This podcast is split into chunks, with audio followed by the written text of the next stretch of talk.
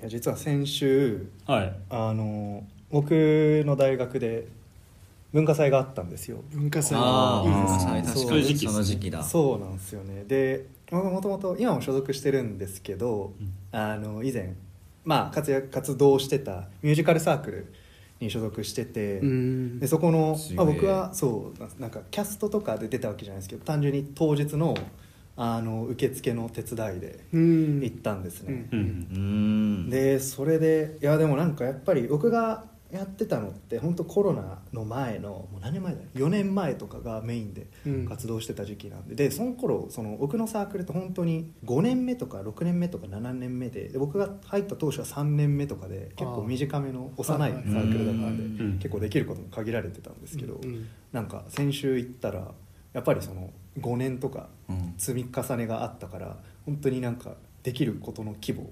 あもう大ー道具とか衣装とかもすごいクオリティ高いものになってたし、何よりなんかその人数がめちゃめちゃ増えててそうシンプルに団体として成長したなっていう感じでいやなんか見ててすごいなんか観客としてもそうですけど、うん。なんか思い入れのある団体見てるのがいやなんかすごいうん嬉しい。いや嬉しかった。深いですね。成長したなって。いう感じで、へいやー先週文化祭。よかった。確かに。ありましたね文化祭。文化祭行ったりした？だ俺もあの、うん。お笑いサークル入ってるあそうあそうそう忙しかったじゃん。そう そうなんですよ。でもなんか俺はでも入っててもなんかやっぱ本当に他の人たちすごくってもう24時間ずっとお笑いのこと考えてる人とかが多いから やっぱそれと比べちゃうと本当に俺は全然大したことないんだけども、うん。うんまあそうは言っても一応4年間いるから、ううん。ん俺が入った当初同期が4人とかしかいなかったけど、うん。んなんか今もう何人だ？10人20人だ？30人とか。すごいな。すごい。そんなにいっぱい。へっていうくらい。え把握それしきれもコロナが明けたのと関係あんの関係ないかなそれは。でも大きくなってるなっていうのは 感じました。文化祭で見たんだ。そこそこそこ文化祭なんかコントとか漫才とかやってたってこそうですね。とへえそあれ福福山も出たのか。たあそうそうそう。う。そう。そう です。え一人いやでやったの？コント2人あでコントをやったへえそう3人でやらあやりました。3人でやった三人3人のやつと2人のやつ。作って。はいどっちもコント？どっちも？そうです。へえ忙しいよそりゃやりましたですね。そんなもんやってほしいけどねラジオで。コント書いてほしい。いや確か俺らもにコント会。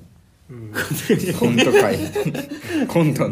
コント。間口を広げて。どんどんどんどん。どんどん広げて。うん。えーいきましょうか。行きましょそううだね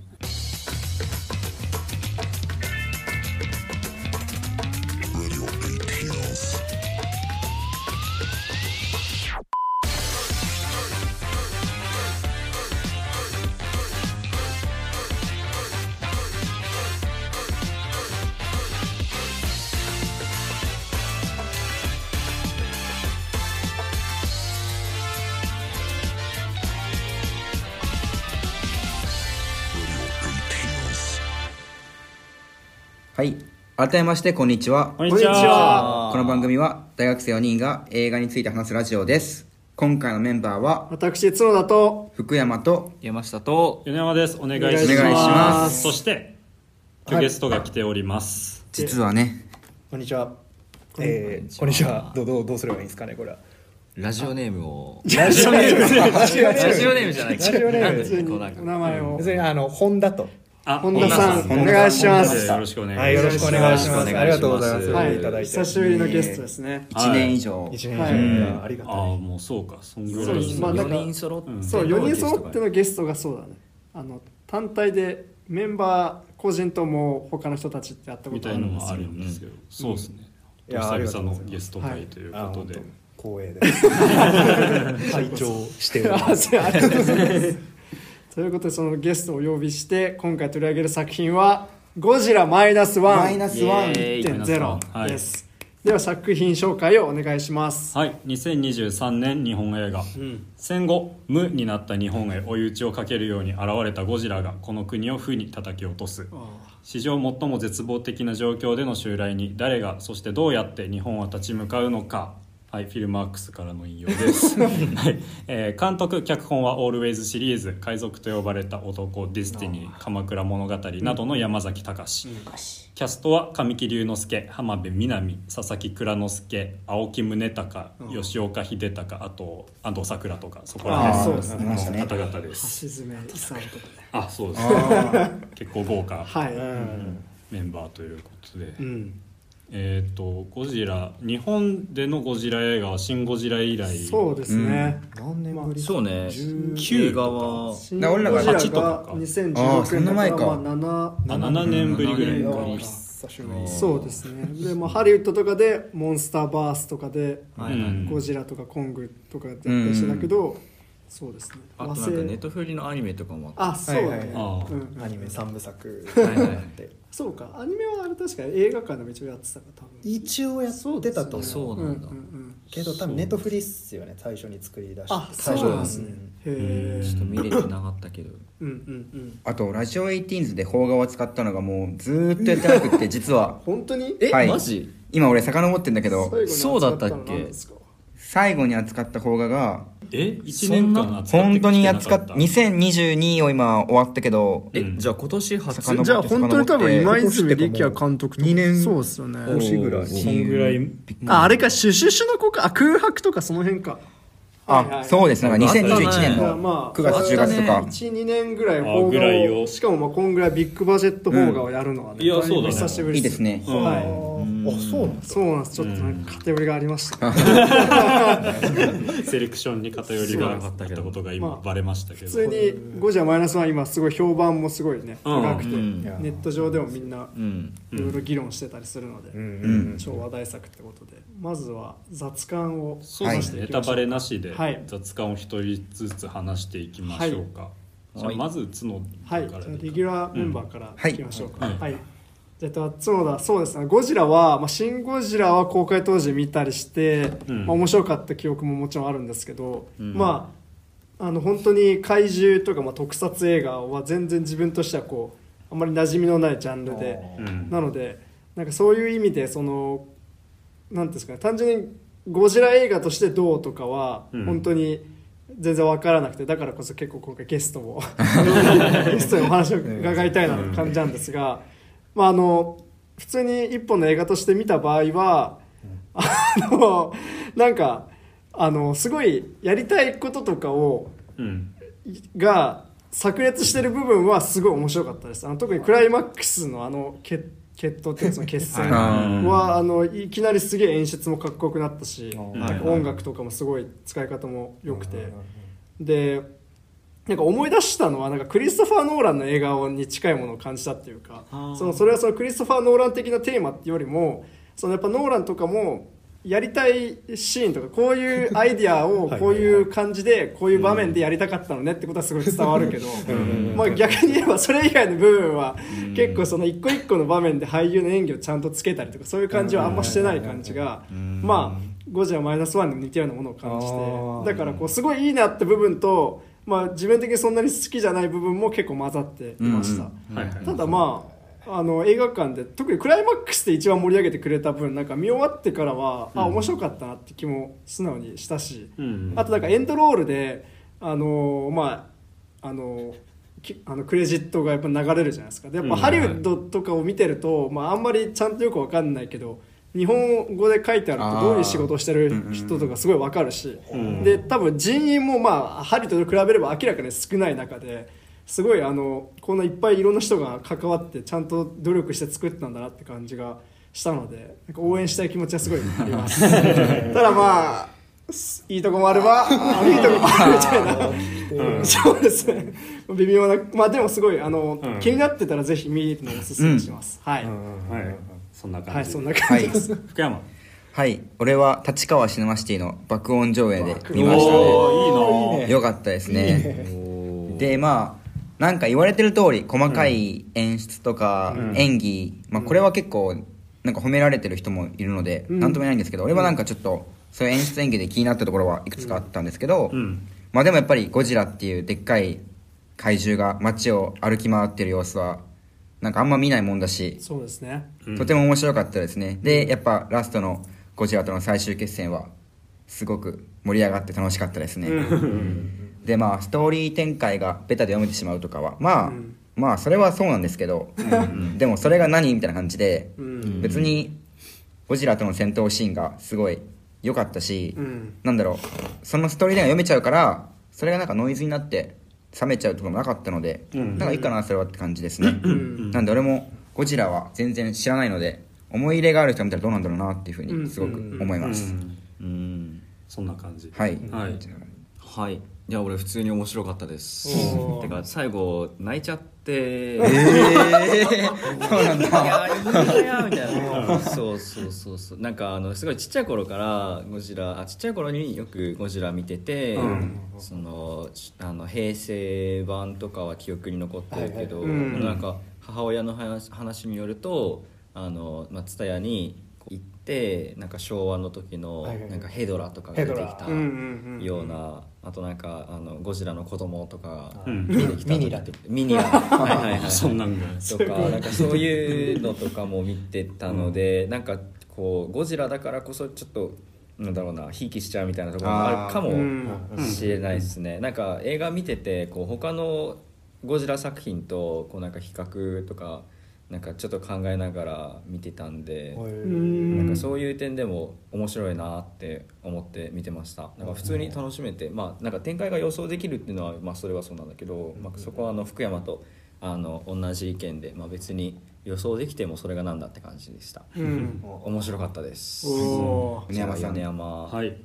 そうですね。俺はゴジラってあんまり見てきてないというか、うんうん。それこそ本当に最初に見たのが「シン・ゴジラ」ぐらいなのかな、うん。で「シン・ゴジラ」見てで「シン・ゴジラ」俺大好きでもうそれこそなんていうのかな自分が中3ぐらいか。ううん。んまさに。でまさにその俺が映画面白くねってなり始めたぐらいの時期なんですようん。ねだからそんぐらいの時に劇場で見ておすげえ映画日本もあるんだなみたいなうんうん。気持ちになったのを覚えてて。だから「シン・ゴジラ」ものすごい好きなんですね、うん。でなんかそういうのの思いありつつ今回「ゴジラマイナスワン見た時にそのまあ「シン・ゴジラ」以来のゴジラ映画なわけなんですけど全然「シン・ゴジラ」とは違うノリというか、うん。その「シン・ゴジラ」と比べるとだいぶ商業的じゃないですか。うんうん。でその商業的であることって結構最近のまあなんか俺とかからするとそのすごくなんていうか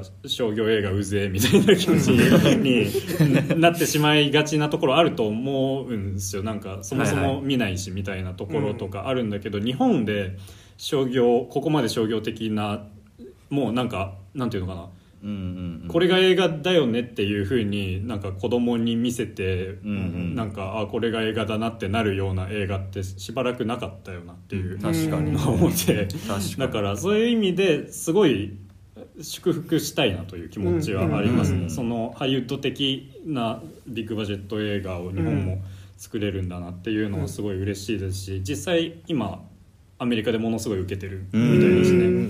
だね。からそういうことは素晴らしいなとか思いつつ、まあでもやっぱりその基本的にはその商業映画うぜえと思ってるみたいな そういう、あうん、映画スケベ的な視点からすると、うん。なんかその演出とかそういうことに を気にしようとすると、まあそういうなんか鑑賞には耐えかねるっていうの はあるのかもしれないなとは思います。だからそれがなんか俺みたいな人間だとなんか俺みたいなというかラジオ18を聞いてる皆さんにも多いかもしれないですけど そのなんかそういう人たちはちょっとノイズに感じる瞬間があるかもなと思います、うん。まあまでもなんかまあそう、うんね、でも基本的には見やすくすごい作られてるまあんだとそう思だうし、ね。うん、だからそう、うん、よくできてるんじゃないかなというふうには思いますね、うん。まあいろいろ話したいなっていうところはあります、はい。はい。うん。じゃあじゃあ本田さん。はい。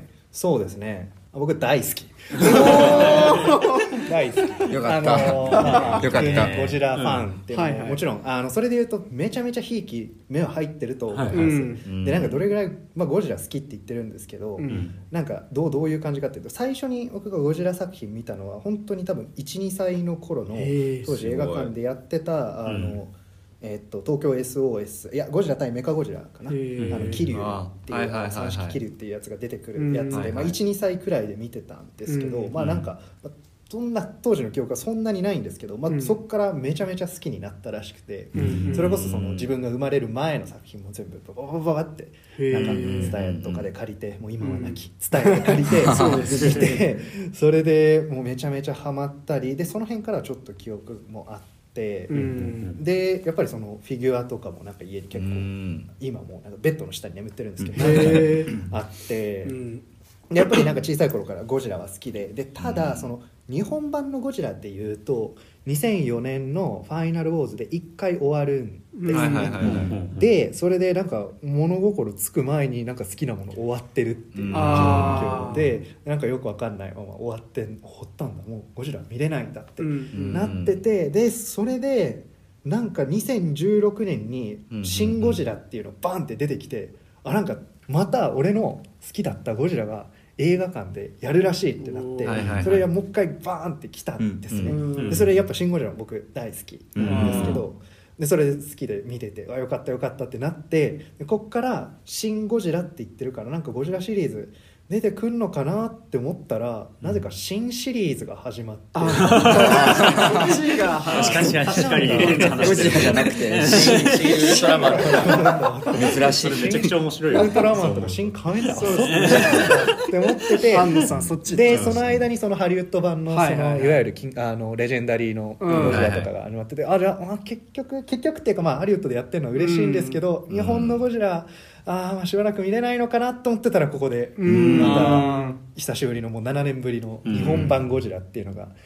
公開されるってなって本当にああすごい楽しみだなって期待してで公開日に行ってその公開日にその日比谷のあの、うん。東宝シネマズで見たんですけど、そこはあのゴジラフェスっていう毎年やってるやつがあるんへですーけどそれもあのフィビアのあのゴジラの広場でやってて、うん。それを見てあなんか公開されてる。ってあ 気持ちを高ぶらせながらこの映画館入ったらもうなんかそのまあこれもあれなんですけどその映画館のその劇場の前にその歴代のゴジラのポスターがバーって貼ってあってえー。日比谷のところに。それて熱いなそれは。熱いってなりながら、うん。もうそんなもう歓喜、うん。もう入る前からもうめちゃめちゃ興奮した状態で、だからもう本当に映画が始まった瞬間からもうあーってなってそそのテンションのままずっと見てたっていうのが1回目はなるほど。そんな感じでそれすごいっすね。もうそれでもう多分もう1回目の感想はもうそれだいぶもうもう最高最高潮。うん。それで2回目見て2回目もちょっと冷静に見れたんですけどそれでもなおやっぱ映画として一本のその,、うん。その前情報とか、うん。前情報っていうかそのうん。別のポスターとかそういう情報なしにも映画としても僕は結構うん。まあまあいろいろ賛否両論たくさんあると思うんですけど、僕は個人的には、まあ、それでもひいき目抜けてないと思うんですけどあのいい日本の怪獣映画だなと思ってん。見てました、へーなんか本すごい当に語りたいことは山い。い。ですね。それはいい体験です。なかなかできることじゃないですようん。ねそんな感慨深い映画体験いやそうなんですよ、うん。本当になんかもう7年間も何にもなんかもう「新仮面ライダー」確か 音沙汰もなくないし全く。そうそうみ見ててこれまたなんか今度は何だろう新何が出るんだろうと思ったら。新エヴァとか。新エヴァはそう多分。一もうやって回やってそう。でも新仮面ライダー新ウルトラマンなんか今度は新ゴーカイジャーとかでも。はい。わかんないですけど、まあ、でもここでそのゴジラがうん。出てきてでも本当にそのねあの本当にうん。かっけえしかっけえしゴジラって感じでもう本当ずっとあー。そんな感じで。ここのテンションで見てた。あー素晴らしい。はいはいはい。やいいうんいい熱量をいただいて。いや本当にうん。お呼びしてよかったです。小田さんはあれですよね。そのゴジラええ。ほぼほぼというか全部見てるそうですね、ゴジラ全部見てるんですけど、さっき言ったように、ちょっともう、その 幼少期に見たやつとか、本当覚えてうん。ないやつとかもあって、うん。だから共に育ったといえばいや、そうなんですよね、そうう、んそんな、うん。そうですね、ねゴジラ、そうですね、ゴジラが出てくるやつは大体全部見てる、てか全部見てる、うん。けど、なんかその、なんだろうゴジラ内に出てくる、まあ、それこそなんかモスラとかわかんない。あーあいつのあとラドンとはいかその東宝の怪獣とかはいその辺の映画はちょっと見てないのも多分あるかうん。あーなるほど。なっていう感じですかね。そういう感じですそうそうそう。うんそっかそっはい。かそんなのありましたね。あれがあるんです。よあるんですよ。うんきっとそう。本当たくさんあるんですよ。はいはいはい。そんな感じで、はい。えーしたらお便りもね、はい。はい。これネタバレあります結構あります。ありますね。そうですね。最後の話ねとかをしてるので。したら、うん。ここからネタバレありのはい。映画トークとなります、はい。ネタバレをしたくない方はぜひ本編を見てから聞いてください。はい。はい、はいじゃあ1つ目俺読もうはいお願いします。はいラジオネームさはるさん、はいいつもありがとうございます。ありがとうございます。えー募集されていた「ゴジラマイナスワンの感想を送らせていただきます、うん。個人的に振り幅が大きい山崎隆監督作ですがゴジラということで期待値かなり高めで鑑賞しました。率直な感想はというとごく普通です。良かった点を挙げると1序盤にためもなくあっさりとゴジラが登場したのは意外でした。恐竜っぽいフォルムだったのでエメリッヒ版ゴジラをオマージュした感じで好き。ああエミリー妃もありましたね。うんあったね。98年とか。98年です。うん。あジラ。ジラです、はい。はいあれゴジラで。っていやゴジラなのあれなん、うん。いやそうジラって呼ばれてそうなんだね。劇中ではジラとしか言われない。そうそういやそうファイナルウォーズにも出てくるけどそう。なんかゴジラっぽくはないっていう。あおーそのファイナルウォ別ーズではゴジラともジラとも呼ばれてるあのマグロ食ってるやつっていう。はいはいはいはいはいはい本当にそうそうまあそのエメリッヒ版のあのトカゲみたいなはいはいやつっすよねで2、えー会場でのゴジラとの追いかけっこは完全に上手、はいはいはい3ゴジラが初めて放射熱線を吐いたシーンで直後のゴジラがあちこち焦げていたので初めて放射熱線吐いたから慣れずに焦げちゃったのねと思いかわいい、はい、4ゴジラが人間を殺す気満々なのがいい。確かに、うん。目がなんか通り魔みたいで怖い。うん。5高所ぶら下がり浜辺美波。あ 今年見た「ミッションインポッシブル」の新作でも似たようなシーンがあったのへでー。大爆笑。これそうなんですよ。確かに確かに電車のはい。イーサン・ハントよりだいぶ耐えてた、確かにね。話もあります。めちゃくちゃ怪力や はい、6オキシジェンデストロイヤーは出さないけど泡のブクブクで浮力をなくしてゴジラを沈める作戦は初代リスペクトがあっていい。ああ確かに。そうなんですね。オキシジェンデストロイヤーっていうのはなんかわ分かります？な何わかんない。前ぐらいしか分かあんない。のそう初代に出てきて、まあ、その後もなんか何度かちょっとこすられたりはしこするっていうかあのちょっと他のゴジラ作品にも出てきたりするんですけど、最終的にその初代のゴジラをあの倒すのがそのオキシジェンデストロイヤーっていう、まあ、化学兵器なんですかね。うん。そう。骨にするみたいな。そうなんですよ。なんかオキシジェンだから、まあ、なんか酸素を溶かす溶かすだから全然細かい仕組みわかんないけどそう、うん。とにかくゴジラをもう本当に全然銃弾とかも何も効かないから、もうこれで生物兵器みたいなもので倒すしかないってなって、それで、えっと、そう。ゴジラがまさに溶けて骨だけになって、うん。まあ、倒せたっていう。それでオキシジェンデストロイヤー。そう。だからなんかゴジラを倒す機械機械っていうかなんていうんだろうな、うん。兵器？兵器っていうのでそのそれこそ「シン・ゴジラ」にもちょっとなんかメンションはあったあ気がそうなんだ。そうなんですね。いやないっいやしおり作戦です。しおり作戦。いやそうそうっすね。いやでもそこでは出てこなかったけどまあでもあのそうなんですよ。うん。ゴジラを倒すといえばオキシジェンデストロイヤーっていうあーなるほどね。感じのそういうことなんだ。あるんですうん。へでまだまだ続くんですが。すいません。えーいやいやいや。えー7、えー超兵器は出さないけど幻の戦闘機神殿を出してきたのはいい、うん。あーこれも言及してる人ちょいちょいいますね、うんうん8和田摘み作戦中会場で立ち泳ぎしながら待ってくれてるゴジラはめちゃくちゃ空気を読む。全然逃げないのでプロレスにおける受けの美学を感じます。まあでもプロレスに近いもんありますから確かに。はいはいはい。怪獣映画。で、ええー9か、えーうん。最後は浜辺美波の首に黒い何かがと再生するゴジラで締めたのでうん。続編やりそうな終わり方だからいい。ああ確かに。そうかあれそうね。うんで続いて不満点を挙げると。お。1ゴジラが銀座で放射熱線を吐くギミックが背びれがガコンガコンと動くのが嫌い。メカゴジラやん。うんあなるほど。ー そういうふうに。うん2銀座のシーンはゴジラが CG 丸分かりな動きをするので苦手。うん。重量感がなく軽い。うん。確かに。3脱出装置の下りはすぐに読めたのでどうせ特攻すると見せかけて脱出するんでしょと思ってたけど本当に何のひねりもなく脱出するので もうちょい工夫しろとカチンときました、はいということでなどなど挙げるとキリがなくなるので控えますが本作は山崎隆監督作ではまあまあ良かった印象でした。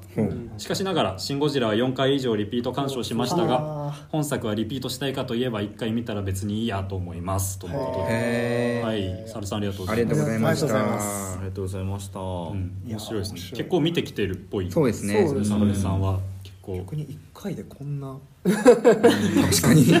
出せるのすごい、いうん。確かに。1回でめちゃくちゃ分かった。やいや本当そんな気が。そうですね。すごいな。メカゴジラっぽかったんですあのガクガク動くのはえあのだんだん尻尾の尾の方から頭の方にだんだん、うん。ガシャンガシャン。ガシャンってなるやつ。線がああそうなんだ。それがメカ感があるみたいな、うん。すごく良かった。俺的にはすごい楽しめたん。だ、それがあれ店に来てる。うん。あのシーンそうか。銀座のシーン。銀座のシーン、確かに。重量感ないってのは確かにその通り。多分あうん。のなんかうん。尻尾でいや僕が今まさに頭に思い浮かべてるのはあの,、うん。あの新あの間抜けなテレビまあまさにゴジラが我々の目の前をみたいなことを言ってる時のなんか尻尾でゴジラがうん。シュイーンって投げ払うシーンとかだと思う、うん。あれをちょっと僕は念頭に置いたんですけど確かにあそこだけ妙に軽い感じはある、うん。なんか他のところはすごいダーンダーンダーンって、うん。なんかあんな身軽な動きできなさそうで逆にそれがすごいうん神々しさがあるんですけど、なんかちょっと、うん、なんか本当に破壊しに来たなって。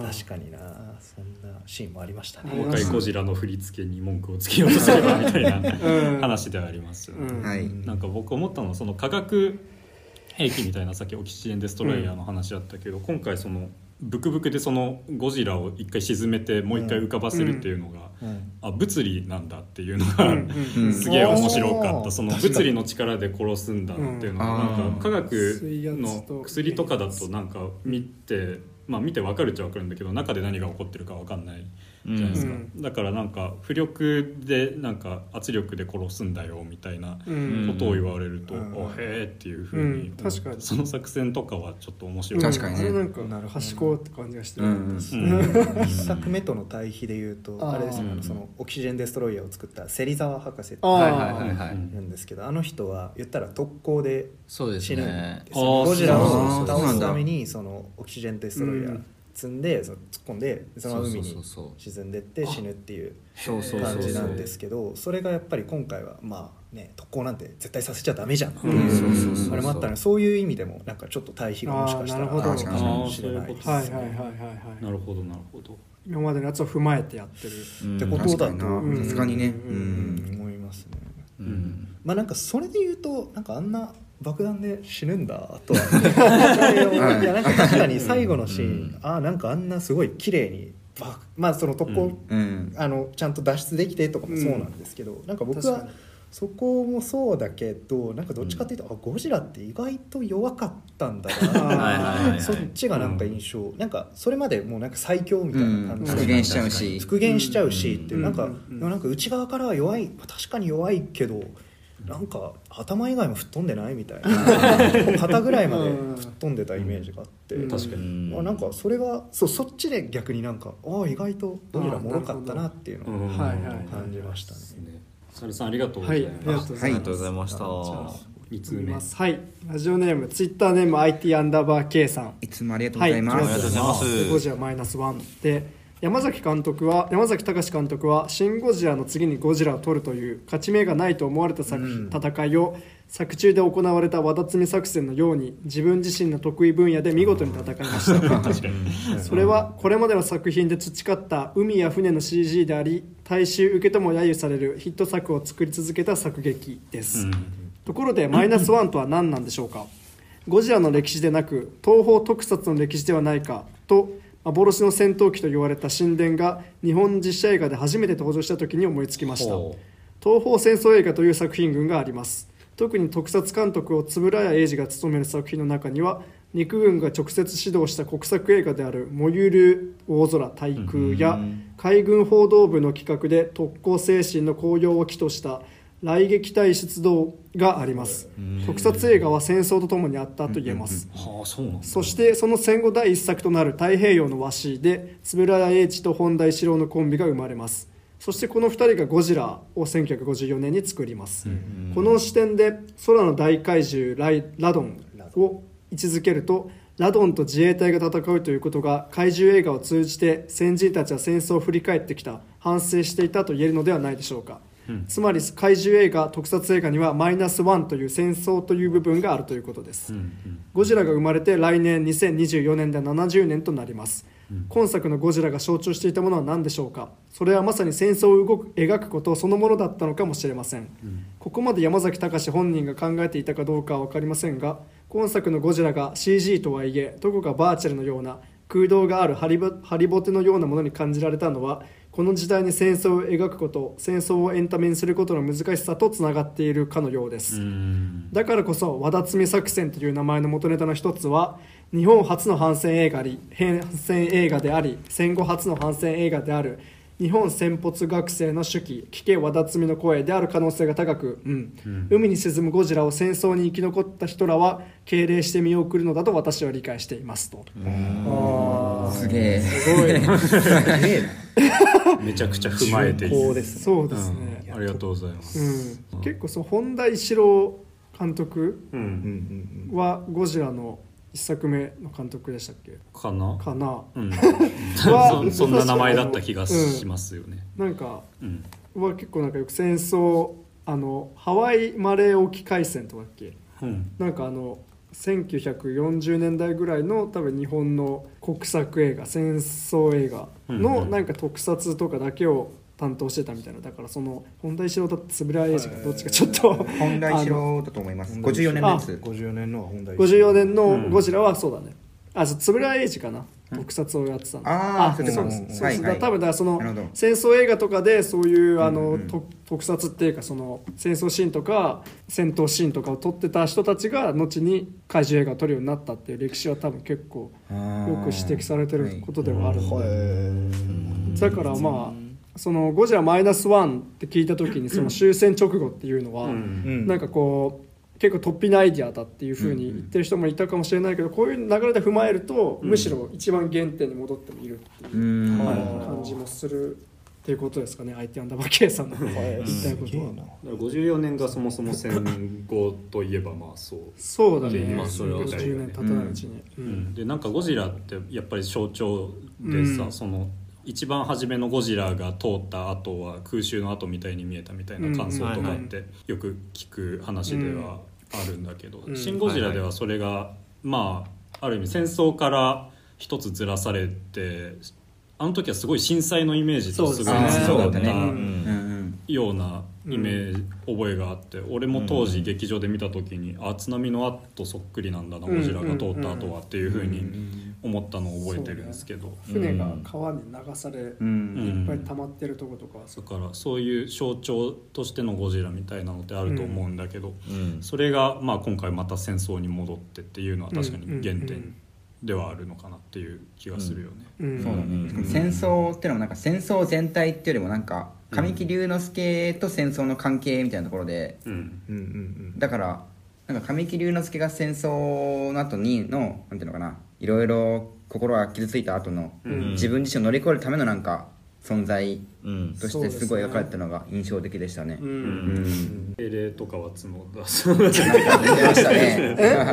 うんああまあちょっと後でいろいろまあそのはい。戦争後の下りに関してはそういろいろ。うん。特にまあ今ね現代で見るとはいいろいろ思うところもなくはないかなって感じですね。うん。なるほどな。戦争でいうと結構なんか難しい。なんか戦争って一括りにもできない気がしてて、うん。そうですね。その日本人から見た戦争と、うん。はいはい。アメリカ人から見た第二次大戦って多分全然違そうわけで。でそれこそさっき冒頭で言ってましたけどなんかアメリカで今めちゃめちゃ、うん。その何日もう本当数日前に公開されて、すごい絶好絶好調というか本当になんかすごい勢いでうん。伸びてるらしいんですけどで当然そこにはなんか戦争についてちょっとなんだろう語ってるっていうのもおそらく要因の一つにはあると思うんですけど、うん。うん。多分それの認識が全然アメリカと日本とでは違うあそうう。んやっぱり、うん。そう日本人はどうしてもその、まあ、熱戦のあのうん。後とか見ても、うん。当たり前ですけどやっぱり負のうん。ものとして受け取るけど、それを必ずしもアメアメリカ人全員がそう見るかはちょっとよくわかる、むしろなんかうわ怪獣すげえうん。ぐらいの感じかもしれないし、うん。だからなんか戦争って言ってもやっぱりいろんな側面があるの確かに。そうですね。それこそさっき言ったその軍国主義的な側面もあればその神木隆之敷島うん。が神木隆之介があの一人のえ戦争へのなんか遺恨というかうん残してきたものを生産するっていう意味でもうん。あるしなんか本当に結構無センシティブでもあるけどすごい語るべきところがたくさんうん。あるそうね。はい。見てました。ね。後でねいろいろ喋れたらいいですね。はい。はい相手は歌わけさんありがとうございまありがとうございました。勉強になりますはい。では最後に。うん。ヨッシーさんですね。はい。はい。じゃあ僕読みます、お願いします。えーゴジラマイナスワン結構モヤモヤする作品になったと思います、うん。えー山崎隆監督が軍国主義ナショナリズム自己犠牲の精神を否定したいのかそうでないのかが結局よく分からなかったのが気がかりでした、うん。うん えー佐々木蔵之介演じる秋津船長の臭いセリフだとか浜崎あん？浜辺美波。うん。浜辺美波演じる典子が、えーゴジラに襲われる際のテーマパークのアトラクションっぽくなる 絵作りもあまり好きじゃないです、うん。でもしかし、えー主人公の敷島を演じた神木隆之介の演技とゴジラの暴れっぷりあの背筋が凍るラストシーンはとても良かったと思います、うん。皆さんの評論を聞くのを楽しみにしております。うん。ありがとうございます。まず今言ってたことをお便りでも言ってもらいました。ねなんかアトラクションっぽさは。やっぱ気になりますね。うん。あれしかもあの海にこう落ちるじゃないですか、はいはいはい。で次のシーンではもうなんか上がってて、うん。そうでみんなが逃げ逃げてる中にポポポツンといるんですよね、うん。なんかどうした？って思って。いやなんかどうした？どういうどういうことここにいんの？みたいな。あそういうことどっから出てきたんだつなぎがそうそう。そうそうさっき海に飛び込んだんじゃないの？みたいな、うん。なん。なら海にいた方が安全だったそうそうそうそう。そう思いますよ飛び込んだもんねわざわざゴジラの目の前に来て。そうそうそうそうそう。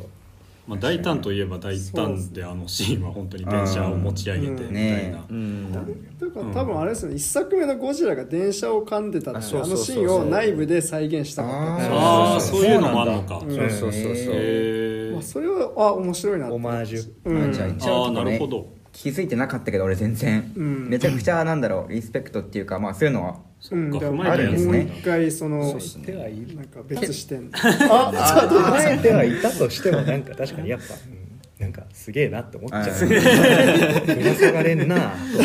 とでちょっと。思っちゃいます。ね。うん面白いですね。ねうん。面白いそう面白くなっちゃう。うん。まあ楽しいシーンではありましたね。はい。よよしさんありがとうございましじゃあもう行きましょうか。はい、はい。やっとうん。本編に行きましょう、はい。はいまあ、でも確かに。1作目リスペクトって点で言うと、うん。ゴジラの鳴き声とか、うん。音楽とかもなんかあーうん。うん54年のやつとなんか同じだなって気がして。そうそうそう。うんなんかゴジラってら鳴き声も結構違うじゃないですか。違う。昭和のとかとそうなんですよね。平成とかと、へうんうん。そうそう。そこら辺もなんかあのちゃんと意識してんのかなってうん。はいはいはい。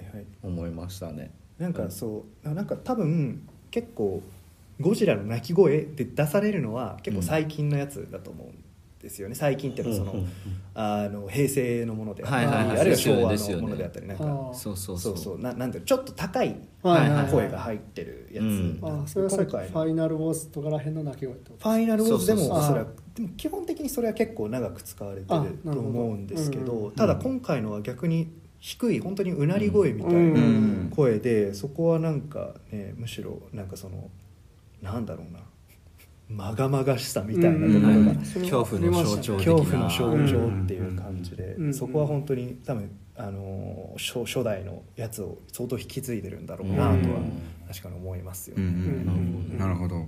なんかゴジラの造形みたいなことで言うとそのうんゴジラって本当映画見てなくても知ってるぐらいうん。のキャラクター性がまああるといえばそうで、でそのなんだろう、まあ、それは例えば「金曜ロードショー」で見るだとか、うん。まあテレビでやってるのを見るでもあるし、まあうん。新宿行けばいるしとか、新宿。そういう。エミネムをね。うそうそうねゴジラを出してるしね入るかわかんない。けどまあなんかそういうキャラクター性があるわけじゃないですか。うん。でなんか俺がその「シン・ゴジラ」の時に衝撃だったのは、うん。その本当見たことないゴジラが出てくるわけじゃないですか。魚みたいな。うん。はいはい。うんそうなんかそれが俺が当時嬉しかったのはあ54年の時ゴジラ初めて見た人ってこういう気持ちだったのかなっていうふうに思ったところがあ変って。形するしね。うん。そうそうそうそう。そう鎌田君そう鎌田君みたいな当時名前流うん行ったりしたけど、うん。そうそう。そういうなんか得体の知れなさみたいのがあ「シン・ゴジラ」の時は結構あって、うんうんまあ言うたらすごいコンセプチュアルだったと思うんですよね、うんあれは、うんなんか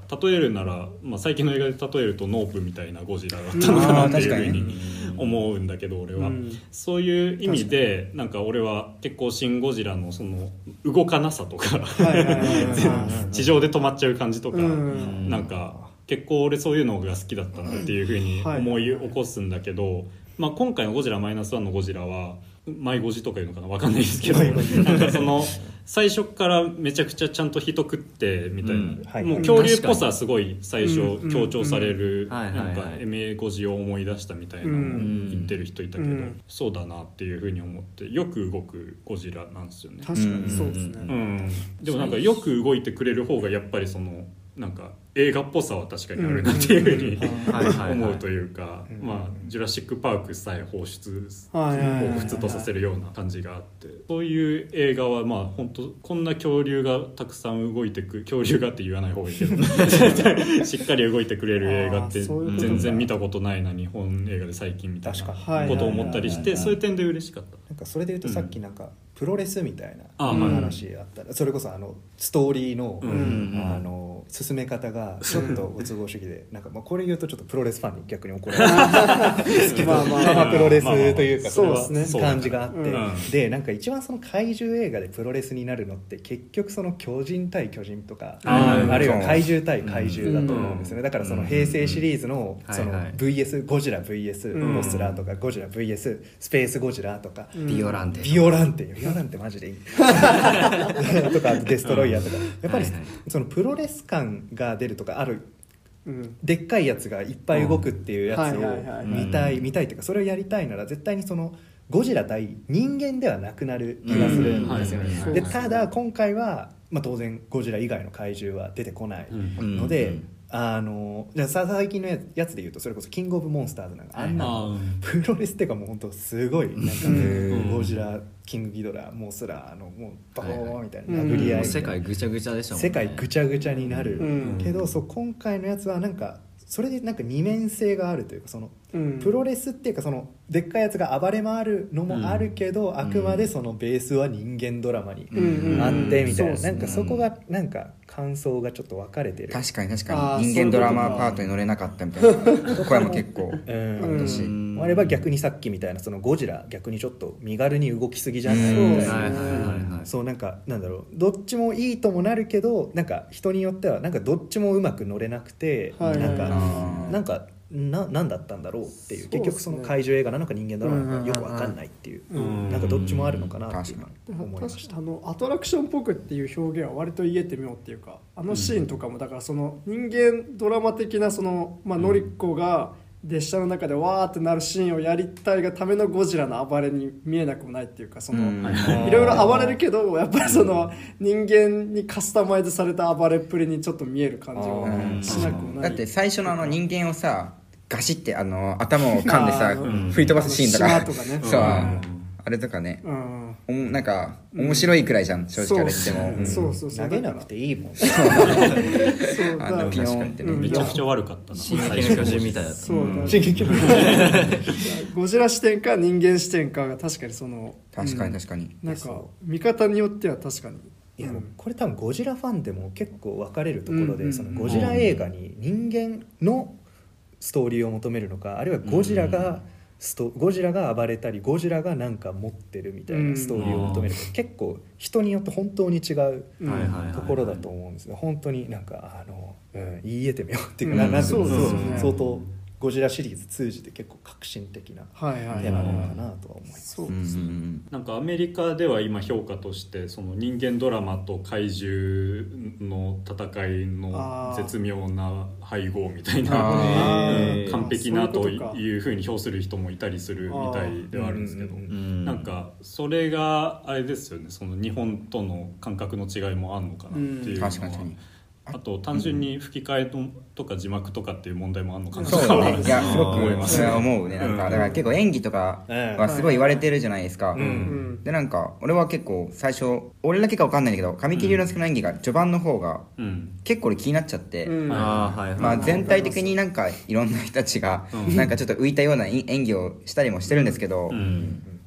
別になんか神木隆之介ってなんかもっとナチュラルな演技したよな。みたいななんか別にこの人のせいじゃないよなって思いながら見たんですよ。だからよくわかんなくて。そうなんか下手な人一人もいないからこの俳優陣以外 なんかうん。だからそれも多分アメリカの人たちのその吹き替えとかになってるとまた変わってくるのかなって。回しとかをうん。直に感じるわけじゃないそうやね。うんと思いましたね。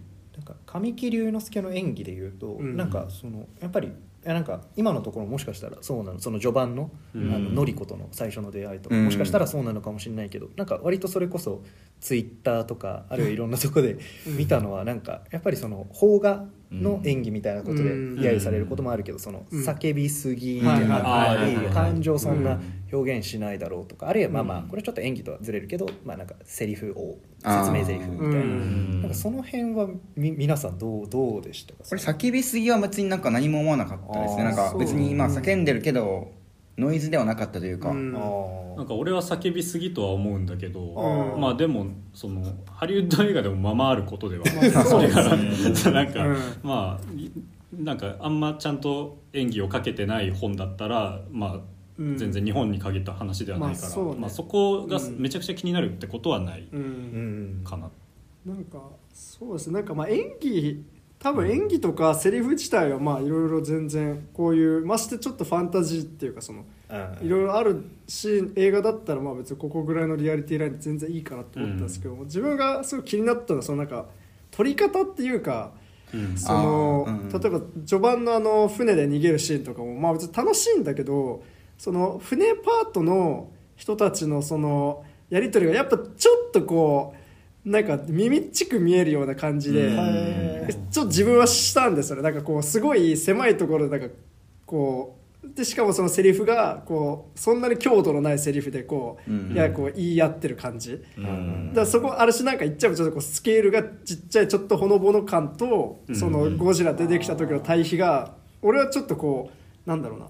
あんまうまく対比されてないように見えるっていうかそのゴジラ的なシーンでも船パートはあんまりこうスケール感があんま感じない分うん。なんかトータルでなんかちょっと打ち消し合ってはあ。なんかこうなんかすごい緊迫感あるシーンだっていうふうにちょっとこうそこまで緊張感を乗れ、あー。僕に乗れなかったっていう。確かにそういうね緊迫感という面では確かにそうなんですよ。だわかからるね。うんなんか、あの フィルマークスなんか会話が取れてないみたいなことはすごい言ってる厳しい人がいたんですけど まあ言わんとしてること分かんなくもない気もしなくもないかなみたいな、はいはい、うん。はいはいいや船のシーンは確かに結構難しいですそうですよねなんかそれこそジョジョーズじゃないけどそのもうまあジョーズ別に100アトラクションではないと思うんですけまあそうですね。どまあなんかうん。アトラクションっぽさで見るのかそのなんか緊張感のあるシーンで見るのかでそうなんですよね。確かにな。うん、そうですね多分上手とかだと逆に完全にそのサメはサメが出てきてからもう本当に戦いに徹してサメが来るまでのその人間ドラマのむしろあの船だけの怖さ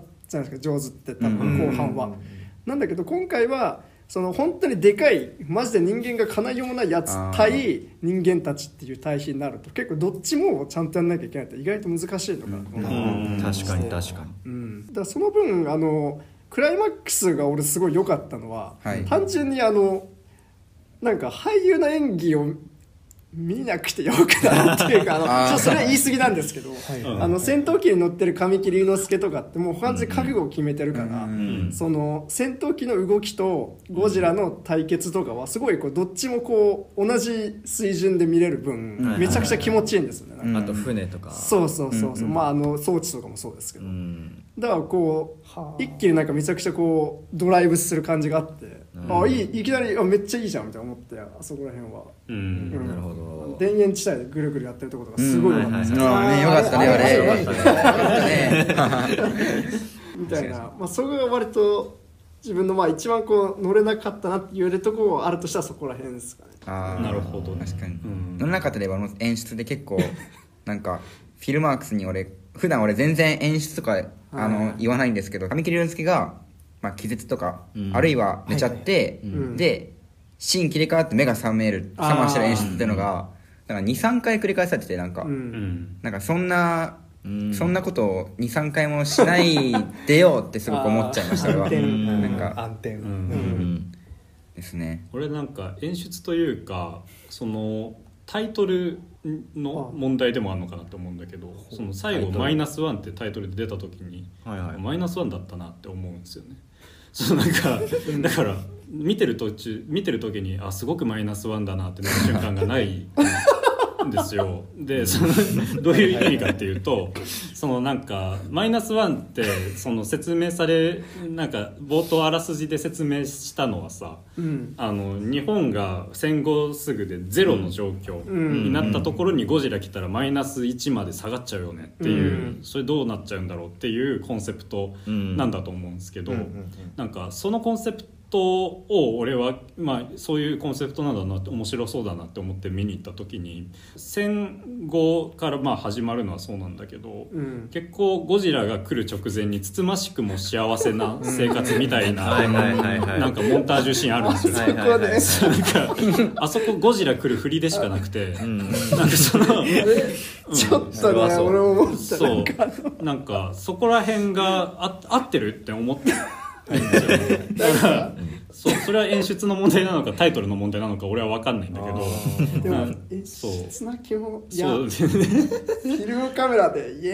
ーイ。みたいななんかさはいはいはいはいはいはい子供の描いた可愛い絵みたいな。なんうんかいやわかるんですようん。ちょっとなんかこう幸せテンプレート感がうん、見見たことありすぎる感、んん、そこら辺はちょっと、うん。うん、もっと思いがけないタイミングで来てほしい、うんうん。ゴジラは、うん、みたいなのが思ったりする部分ではある、うん。ただまあ一個言うとしたらあの俺あの一番最初にその戦後で復員復員じゃねえまあ帰還してうん。上敷島が戻ってきてあのあの家の中がもう完全に瓦礫らへんのところで暮らしてるとこはなんかあのなんか美術っていうんですかねセットの感じがすごい良くてうん。瓦礫の山でなんか服とかも汚れててその、まあ、俳優もまあその言うても他のなんかハリウッドとかに比べたらまあちょっとまあ綺麗な感じではあるけども、うん。すごいつつましい生活感がうんあって、だからそのやっぱりその戦後のゼロ感はあそこはすごい映像だけでちょっと伝わってくるものがあって、うん。だからまあそこからなんとか幸せになっても幸せになって過程がちょっとこうあれにしても、うん。幸せな部分を作ってまた壊されちゃうんだ感はあの銀座が一応復興してからまた瓦礫の山になるっていうあの絶望は自分はまあ、まあ、マイナスワンではないけどもそれはまあ、プラス1からまたマイナス1って感じではあるけど、うん。確かにレポーターが分かりやすく言ったもんね、うん。戦なんか復興復興したのにまた戻っちゃいましたって。なんか。まあまあまあまあ。じゃあそういう意味ではまあ結構あの世界観の説得力は自分は感じる部分も全然ありました、うん。はいはいはいはい。うん。なんかそうなんか今確かにそう考えるとなんか今はなんか結局まあハッピーエンド。じゃないですか、うん。まあ最後のなんかあれは置いといて、はいはいはい。はいあれ置いといてハッピーエンドだからなんか今こんな感じでこうあれみたいななんかうん。装置だったなみたいなそのうん。子供の描いた絵とか、あるいはあのまあ写真のシーンとかあるいはそのなんか、なんだっけもう神木隆之介が言ってたと思うんですよねそれこそ、俺もなんかこういう生活していいのかな？あのなんか両親の写真に向かって、もうもういいんですかね、みたいな感じで、もうなんか露骨にそのハッピーみたいな感じで見てたんですけど、多分なんか僕が1回目見てた当初は、うんこれがいつ崩されるんだろうみたいな感じでずっとちょっとメタ視点なんですけど、まあそこの不安がずっとあったんでなんか逆にそのハッピーなところを見てもこれがちょいつか崩されることはおそらく確定してるし、うん。けどそれがなんだろうな。あこれ崩れるんだってなんか今や今や崩れそうになってるのを見てる時の逆になんかそこは僕はなんだろう緊迫感みたいなのを感じてて、うんなんか確かにあもうこれ崩れてくんだろうなっていうのをうん。分かってるんだけどなんかそれが逆になんかどんどんどんどんなんか迫ってくる感じがあって、うんうんそこがそれこそ迫ってくるでいうとあのゴジラが今軽度緯度、うんうんうん。えー軽度何何うん。何何何分とかに行って、うんでそれがどんどんどんどんこの東京湾というかうん。銀座にどんどんどんどん近づいてくる感じが、まああれでも露骨にそのもうゴジラ来ますよ。ってうん。確かに。はいはい。もう露骨なその指標としてはうん。分かるんですけど、うん。なんかそれからそう目をそらそうとしてるけど来てしまうみたいな。ではいなんか目そらしたい気持ちもめちゃめちゃ分かるしうん。っていうのでなんかあもうこれ終わっちゃうんだっていう気持ちで見れ見てたんでなん確かに。それで言うとちょっとなんか逼迫感僕は結構感じたかなはいはいはいそところですかね。なんかそれで言うとあの銀座に来た時にあの、うん。敷島は家にいていましたね。で家にいた時にあのラジオの土地なんていうあの臨時放送の音うん。とゴジラの鳴き音が多分多分甲高い音が2個2つぐらい重なってガーンってなんかすごい変な音が一瞬鳴るんですよ、へーはい。なんかその感じとかで一気になんかちょっとやばいことが起こった感が分かるっていうかなんかその演出一つとってもなんか日常が崩れていく感じはその一瞬で分かって、うんうんだからその緊迫感はそこでもうまく表現できてたかなって思いました、まあ、細かいところなんですけど、はい。うん。なんかそう今のなんだろうなんかそこで言うと なんかあのでもなんかやっぱよくわかんないところはあってちょっと視点変わるんですけど、はい。そのさっきそれこそ日本とか軍国主義はいはい。とかナショナリストのところとか、うん。それこそそのなんかあのゴジラが来てることはみんな知ってるけどその政府というか偉い人たちはそれをあえて隠しててみたいな、うん。なんか日本は変われないなみたいあなこ とを言ってるけど、うん。結局最後はなんかそれをそういう体制を批判したいのかしたくないのかあんまよくわかんないっていうのははい。結局なんか最後みんな敬礼してるしそうなんですよね。それあの敬礼は本当に何だったんだろうっていう。のがずっとあって。うん。あそこだけなんか本当に結構なんかその僕のなんか「うわゴジラだ!」の感じで突っ走れなかった。ってああそこで最後なんかなるほど。なっちゃったっていう最初そうなんか僕最初なんかあれ神木隆之介かなんかに敬礼してると思ったんですよ、はい。俺も神あ神木隆之介にやってんじゃないかなって。でなんかそれならわかるんですけどなんか本当、ありがとうございますみたいな。なな。んかいろんな感想とか見てる感じそのゴジラというものになんかそのなんかあまりにもなんか神々しすぎて敬礼してるみたいななんかゴジラ自体に敬礼。ゴジラ自体る確かそうなんかそういうの考えるとなんだあの敬礼はってなっちゃって、うんそのなんだろうな、うん。批判しなんか「シン・ゴジラ」ほどは批判できなんかその社会派っぽくならなかったっていう、うん。なんかそこもちょっと中途半端さは正直感じたところではあうる、ん。そうだね。そのシン・ゴジラとの比較は絶対避けて通れない。それはそうなんですよはい。うん。シン・ゴジラがめちゃくちゃその構造の映画じゃないですか、うん。そのお話自体も、まあ、日本っていう構造がどうなってて、うん。そのゴジラが例えば今来た時にどういう構造でいろいろ動いていくのかみたいなことを話す映画だしその主人公って特にいないといえば特にいなくて、うん。あの映画って、うん。そのもうそれは豪華キャストが消防士とかなんかそこら辺の役を やってることからも分かるんですけど、なんかもう本当にそういうその日本全体でいかに立ち向かうかみたいな、うん。そういう構造のお話になってたなっていうイメージがあるんですよね。で、うんうん。まあ「ゴジラマイナスワンがすごく言ったらけれん味のある演技だったのに対して「ん。シン・ゴジラ」は爆速の早口で、うん。うん全く感情も込めない棒読みであるとかがすごい言われてたりして、うん。だからまあ言ったら「シン・ゴジラ」の方はもう脚本だの強さだけで言ってるといえばうん。その、みたいなうん。ところがあると思うんだけど、うん。そう「ゴジラマイナスワンはだから人間のドラマと結びついているといえば絶対そう主人公がうん分かりやすく置かれてるし、うん。その人のその終わらなかった戦争みたいな自分の中では終わってない戦争みたいなうん。ドラマと結びついてるからこそそのアメリカとかでもちろん受けるしそんなのって、うん。うん。モチーフとして、うん。うん、だし見やすいのは絶対見やすいんだろうなっていうのは思うんですよね。人のドラマとして見れるようになってるっていうのはそうのかなと。シン・ゴジラってあの政府が主導でうん。ゴジラ倒すっていう話で、まあ、だからこそこの現代であのなんか政府がめっちゃ批判されてる中でこう政府が頑張りますよみたいなそういうのがあったらいいなっていうコンセプトから多分作られたと思うんですけど、うん。それとは打って変わってあの今回の「マイナスワンはあのもう日本政府もあと GHQ も、うん。あの全然もう信頼できないっていうか、うん。出てこないしね。力がないっていう、うん。そうそうそう、まあ、あのなんか国際状況とかあとはあの力がそもそもないからとかっていう理由でその市民が頑張って戦わなきゃいけないっていう風になったから、うん。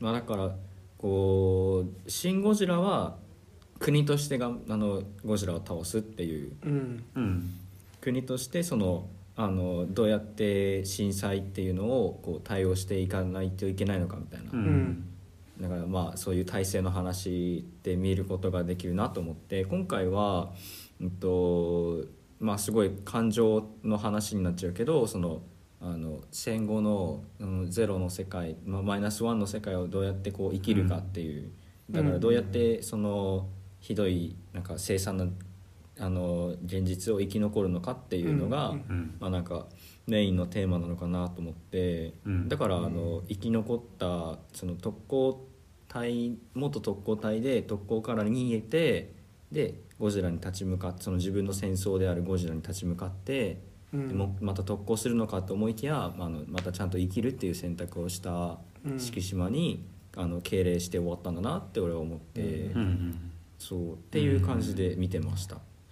ただなんか結局そのこれ難しい。だから本当うにん。どっちつかずな考えて考えてめっちゃ自己犠牲の美徳を、に行かないようにしてるんだろうけど、やっぱりどうしてもどっちなんだよっていうふうになんか分かる。でで、うん。結局神木隆之介うん敷島が最後、ん。自分から解放されたのってうんやっぱ特攻の決意を決めたからじゃないですか。いやーそう。だから、結果としては死ななかったあの逃げるっていう選択肢があったけど、ん。でも一旦あの立花がさ、あのーはいはい。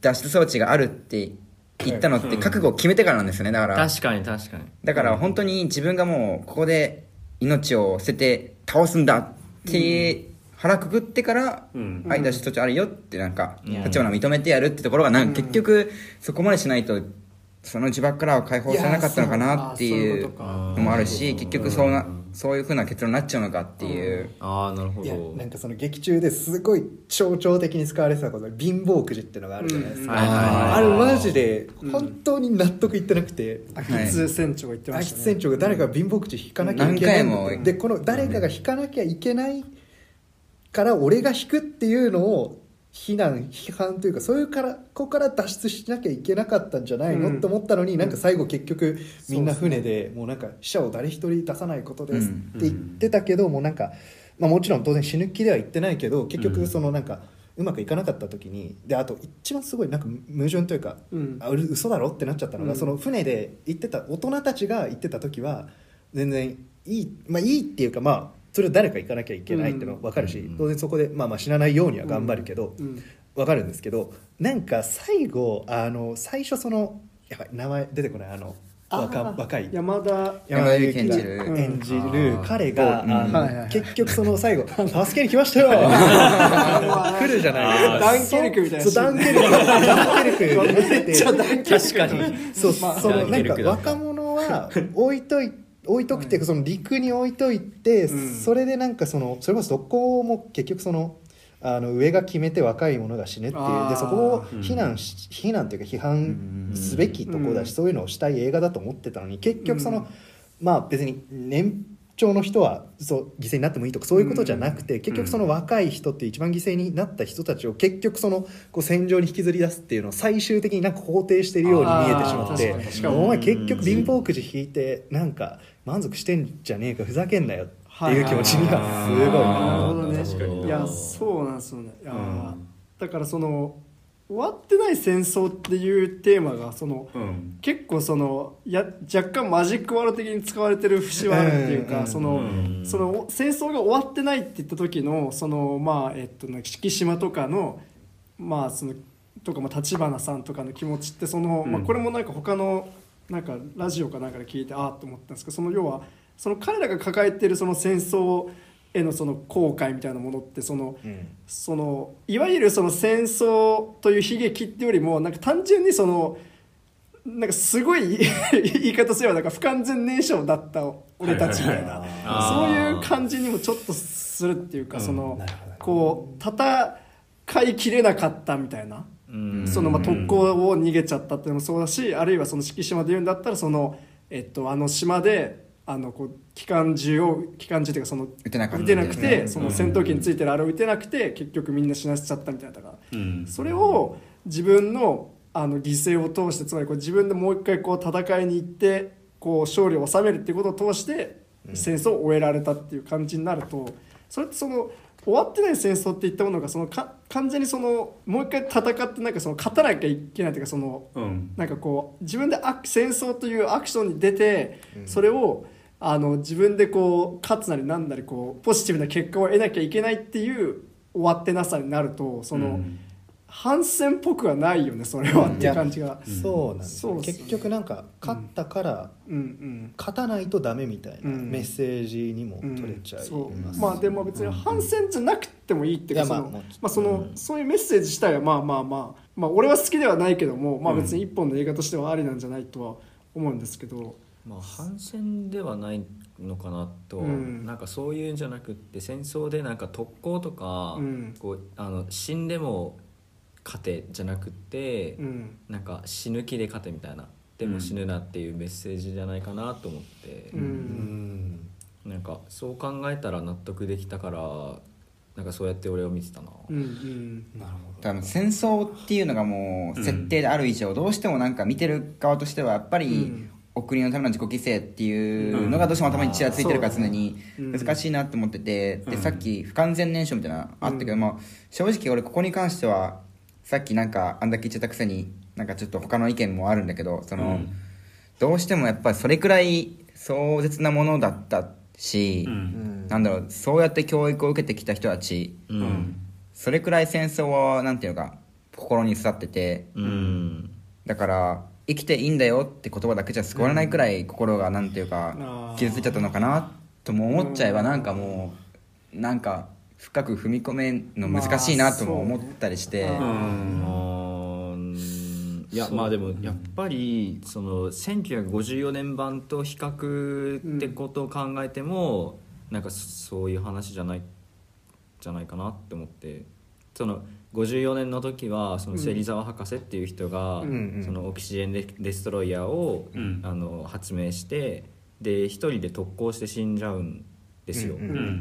うんうんうんでそれがなんかすごい美談みたいになってて、うん。でも、うん。今その映画の中ではね、うんあーなるほど。当時はだだからもうその特攻自体も全然美談として踏まえる雰囲気は国にあったのかそのまあなんかあのなんか死んじゃって、まああのその悲しいけどなんかよく頑張ったみたいななんうん。そんな感じになったらしいんですね、まあ、ちょっとあんまり覚えてないから曖昧なんですけど、今回はそのあのちゃんと敷島が生き残って帰ってきたっていうのに敬礼をしてる、うんうん。で捉えたらやっぱりなんかそういう戦争じゃなくってなんか特攻に対してなんかそうじゃないよねって言いたかったんじゃないかなと思った。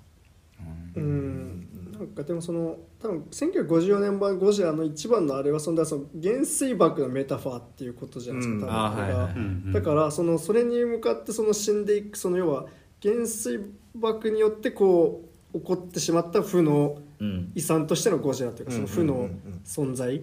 それを倒したとしてもあんまりこう救いがある感じでは多分俺はまあ昔見たっきりなんですけど多分そんな感じのなんかこう良かったねって感じはあんましないっていうかその、うん。もうそれこそマイナスなものをゼロにしたところで別にそれはなんか何にもはいむしろなんかこう疲労だけが残る感じあな映画っていうそのそれこそその、まあ、反戦というか沿線的な感じがちょっとするうん。映画だったうん。別に個人的にはすごい昔見たっきりなんですけど。はいはい。ってなるとだからその今回だからその完全にゴジラはそのそのなんか特攻云々だけの切り取られた議論をするようにそのゴジラっていう存在自体もそのなるほどなるほど。まあなんかこう例えば戦争でいうまあじゃあアメリカの象徴であるとかなんかそのいろんなものにはちょっと置き換えがないなんかその突然やってきた何かとしてあってだからまあそう災害的な感じがちょっとしますよね。だからそれをまあやりきれなかった人たちが直しに行くっていうかその、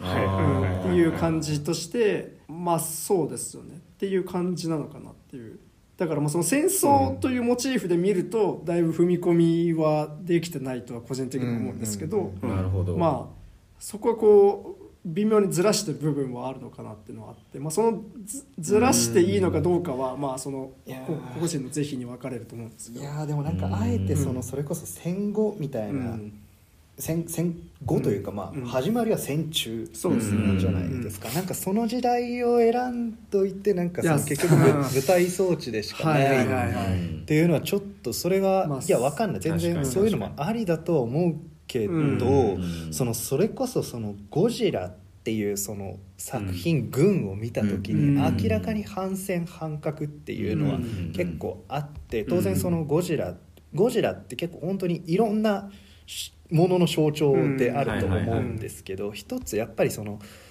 あのなんだろうな。まあその原子力だったり核だったりの、うん。まあ、その人間が作り上げてしまったまあなんか一種なんかうんうん。人間の負のなんうんか制作物っていうのと同時に、まあゴジラも言ったらその大島のゴジラもなんか最初は確かに恐ろしいやつだけど、うんなんか言ったらあの普通に生きてた生き物。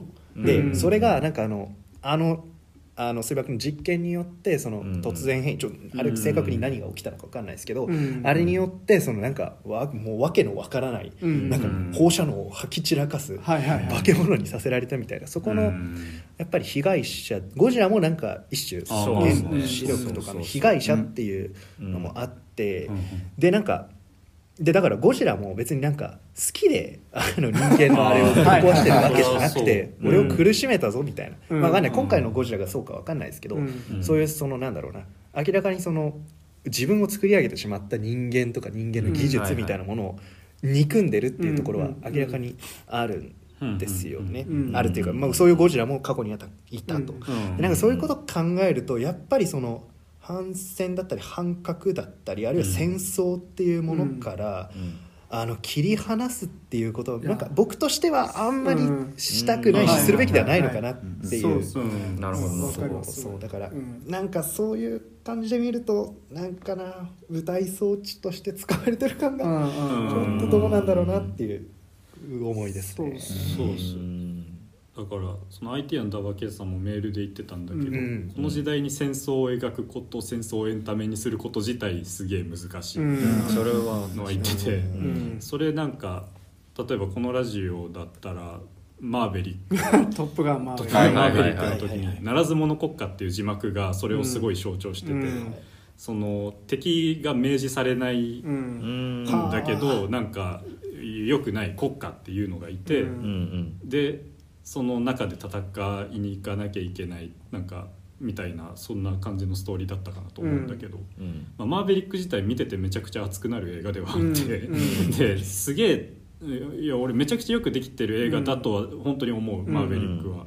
なんだけどそこでなんかやっぱりその戦争をエンタメにしていいのかっていうのってずっとどっかにちらつくのはあって、でそう俺もなんか最近だったかな。なんか偶然「トップガン」1作目のパンフレットを見つけて読んだんだけど、1作目のパンフレットにも全く同じコメントをしてる人がいて、当時の。当時の「トップガン」を見た人も戦争をエンタメとして消費するっていうのはその難しさはちょっと感じますね、映画ではあると思うけどみたいなことは当時から言われてて。うん。だからやっぱり、まあ、まあこの時代今の時代も特にそうだなというふうには思うけど、まあ、ずっとその戦争をエンタメとして楽しめちゃう人間たち、まあ、自分含めずっとそれはなんかなんでなのかわからないけどなくならないなと思うし、うん。だからまあせいや難しいですよ。なんかエンタメにできるんだよね。うん。一生懸命この映画はそうなんかなんていうか真面目な感じで、山田裕貴のその戦争を知らないうんはい。はい子供出したり、これは義務じゃないとか、うん。誰も知らない作戦だとか、はい。俺は家族から帰るとかそういうこと頑張ってやってるけど、ん。なんか根本的なそのなんていうか問題その根本的には変わってないっていうか、うん。頑張って曲げてるけど、うん。うん。そう方向先として、ね。方向性としてはなんか、そうだな。っうん。はうん。ていう、うん。だからやっぱ最後の敬礼はやっぱだからそう考えるとやっぱ単純にすごいなん。かそのまあ超嫌な言い方をすればやっぱりそのいろいろ迂回しつつ結局、うん。その全体主義的な気持ちよさうん。っていうかその、あの犠牲になって犠牲になって、まあ、生きては帰ってはいるけど、うん。その挑んでいって勝ったすごい英雄的な活躍をした人を、うん。みんなが同じ方向を向いてこう称えて、うん。彼こそがその俺らの国をやその守の未来の守っていったんだっていう、そのなんかすごいこう、なんつうのかなそれこそまあな、まあ、ナショナリズム的な、うん。少なくとも映像的なその気持ちよさはどうしてもあるというかそのシーン自体にいろんなニュアンスがあったとしても、うん。っていうのはうん。いやそうだからあのシーンの僕がその、これそあの、うん。最初に見た時からもずっと思ってたんですけど、うん。あの敬礼のシーンの唯一の救いは立花さんがあそこにいないことで、あ立花さんっていうのはどういう存在かっていうと、やっぱり彼もその戦争あのそれこそうん。あの、が残っててでそでそれを自分なりになんとかあの解消しようと解消というか乗り越えようとしているわけで,、でただ彼だけは、まあ、そのバックアップというかなんかなんだろうな、うんこうこうあのそっちの舞台じゃないっていうのもあるけど、なんかそれこそまあ分かりやすいけどその分かりやすいしいやそんな短時間でできんのとも思うけど、うん。そのあの脱出のパラシュートをつけたり、うんあるいはその集団にいないでもう本当にただただそのなんていうんだろうな敷島が生きてのうん。生き延びてくれるように、そういうふうにあのやっているっていうのもあるしそのそれこそ敬礼してるそのなんか全体主義っぽい雰囲気のところに、うん。唯一あの、まあ、まあたまたまかもしれないけどいない。うんから、なんかそこなんかもう正直その佐々木蔵之介とかはちょっともうちょっともうお前はお前は何者お前どっちなんだよ。なんか割とそれで言うと立花さんは本当に多分登場シーンからずっと一貫してて、うん。うんやっぱりそのなんて言うんだろうな。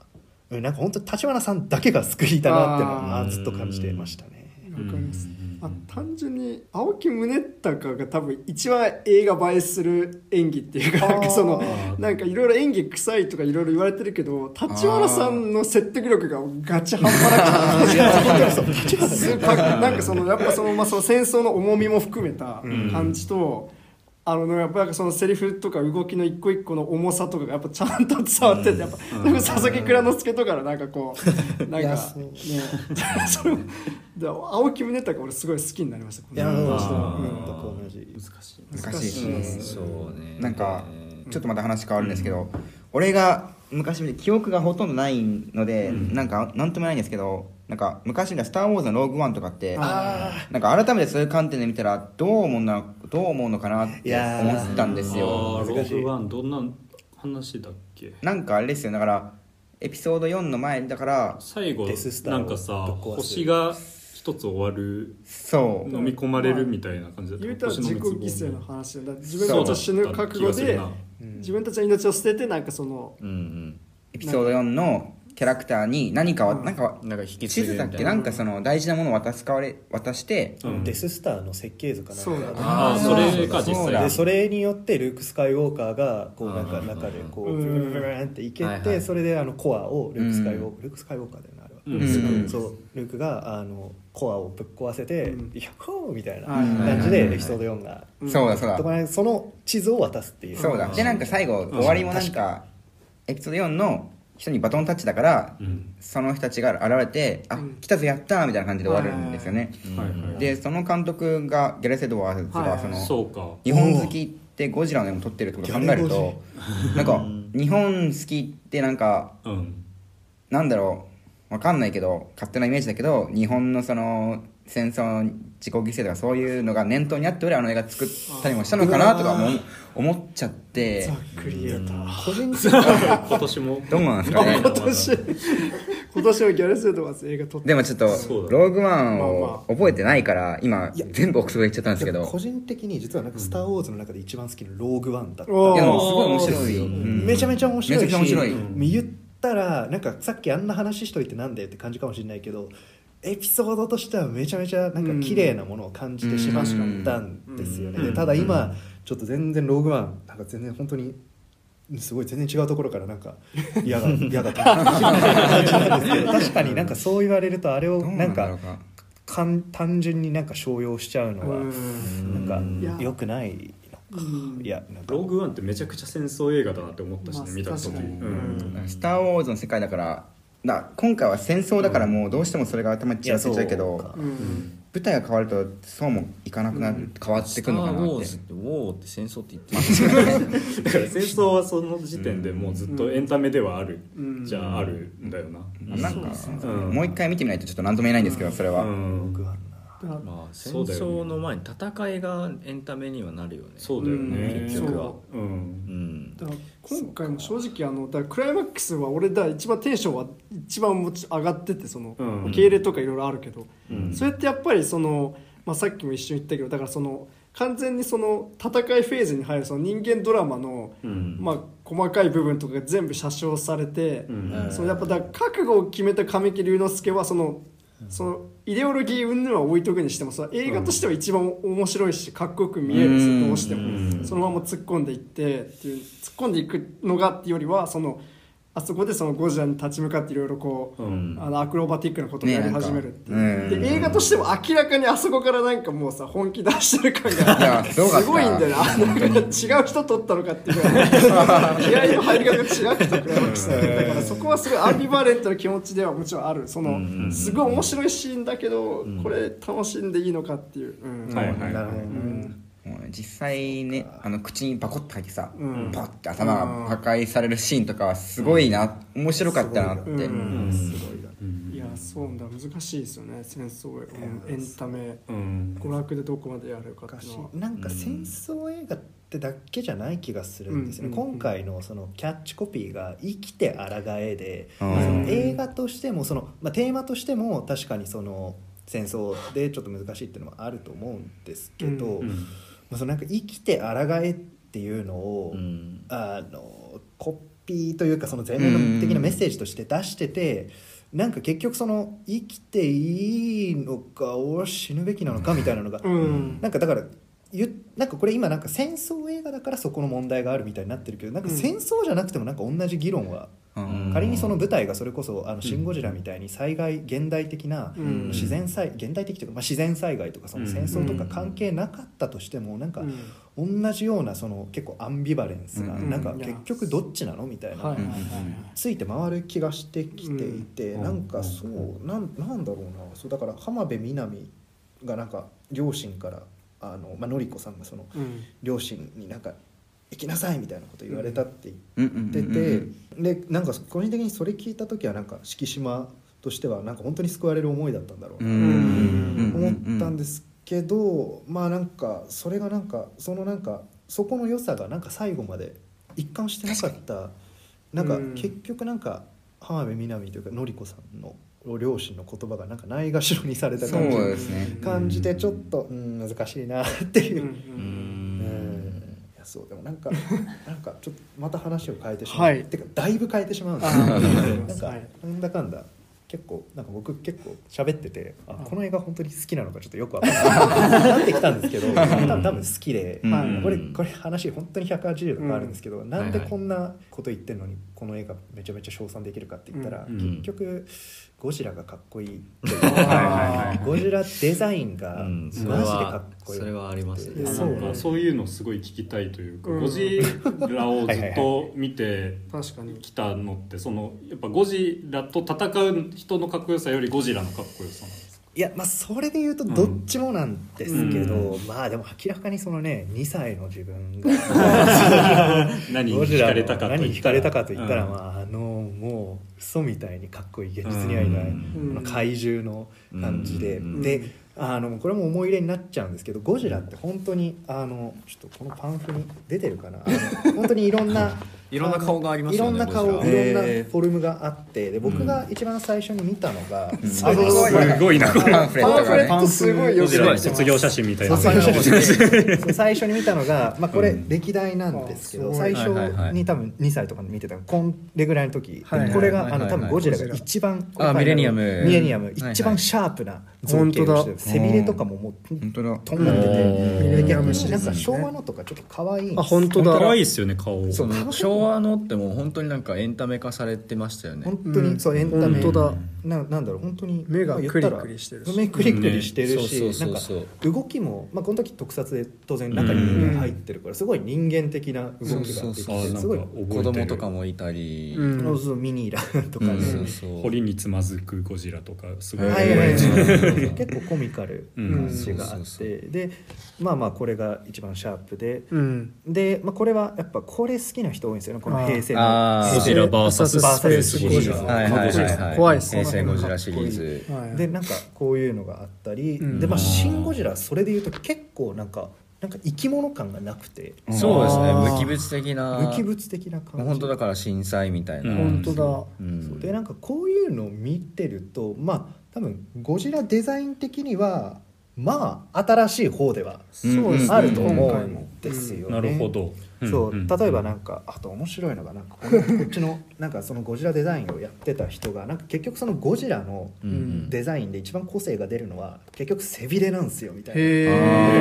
それでいうとやっぱ今回のゴジラ背びれは確かに結構、うんうん。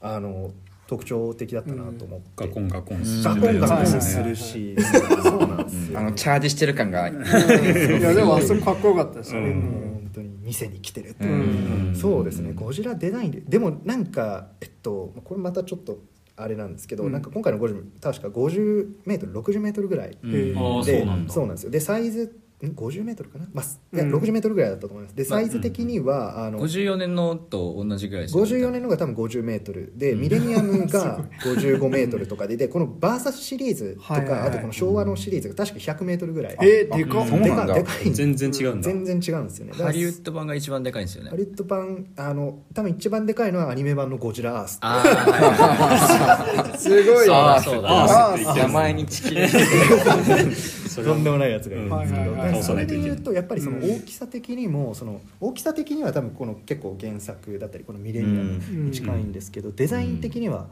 まあなんかいろんな意見あるけど僕的にはこのシャープな感じがうん。ある、ミレニアムらへんが一番ミレニアムらへんかなって思ってたり、うん。あとこの皮膚がすごいゴツゴツしてるじゃないですか、はいはいはいうん。これも結構ミレニアムっぽいなと思ってるんですよ。本当だ。って結構まあゴツゴツはしてるけどなんか岩っぽさっていうよりもそうですね。なんかちょっと皮膚うんな感じ、うん。恐竜みたいな恐竜みたいな、うんただ今回の本当岩みたいなゴツゴツした感じ。があったんでうん僕はなんかそういうのを感じてました、うん。であともう一個はなんか、はい。なんかずっと面白いゴジラ、うん。今回のゴジラ。まあてか多分全部全部言われる全部だって言われるんですけど、うん。なんか今回のゴジラが結構もしかしたら山崎隆が結構参考にしたんじゃないかって言われてるのがこのちょっと異質のシリーズが、はいはい。シリーズっていうか一作だけなんですけどゴジラモスラキングギドラバラモンそうバラゴンそうこれかわいそう。あのゴジラモスラキング ゴジラモスラキングギドラ大怪獣総攻撃って言ってるけど、はい。ここにもう一匹バラゴンっていう可愛い怪獣。でバラゴンどこ行ったって毎回なるんですけど、うん なんか個人的にはこいつにもなんか似てるなと思った点があこのゴジラ怖めですもんね。怖めなんですよね、うん。ここいつあの白目なん。本当だ。白目で、うん。そう。で今回のゴジラ別に白目ではないんですよあのフィギュアとか。ただなんかその船に乗ってるシーンとか船、うん。こう後ろから追っかけてくるシーンはいはいはい顔なんか白目っぽかったなうん。みたいな感じででその時はこの白目ゴジラその2001年のゴジラモスラキングギドラの、うん。あとあれですねやってることとかもなんか近かった気がしてそのなんかあの平成ゴジラはなんかいいものみたいな感じで描かれててそうそうそう。あのなんか人間の悪者とかを結局最後の方であの殺すけどいいものはなんか殺さないんですよね。へそうそうそう。えスペースゴジラとかは、うん。スペースゴジラっていうそのうん。バーサーシリーズで出てきた、あのゴジラの宇宙から来た、まあ、怪獣みたいなやつがいて、うん。こいつはもうなんか地球をね侵略しようとしてて、はい露骨に人間の敵でもあるんですけど、うん。のそいつをまあうん倒してくれるとか、うん。あと、まあ、そうバーサスもので言うと何なんだろうな、まあ、でもどうだろう。あの、まあ、モスラとか、うん。まあモモスラは結局あのモスラの方が強かったモスラとバゾラの方が強かったっうんていう感じなのかな。まあともかくそうそうっすね。デザインはねそう考えると今回の怖めかつゴツゴツめはなんかかっこいいですか？かっこいい、うん。そうそうかっこいいんですよ、うん。かっこよさでかっこよさとかあとまあ、怖さで、うん。うん。でなんか怪獣映画って結構でかくなってインフレしていくイメージあるけど、はいはい。小さくなってたんですねゴジラマイナスは。確かに確かに。だからそれでちゃんと怖くかけてるのって、うん。うん。まあそれもそのなんかゴジラがでかくなったのって普通にあのビルの大きさとかうん。ああそうか。だっただったかなと思って。確かに「シン・ゴジラ」で 50m だったらビルに負けすぎててあそうそうそう脅威じゃない感じが、うんそうそう。うん。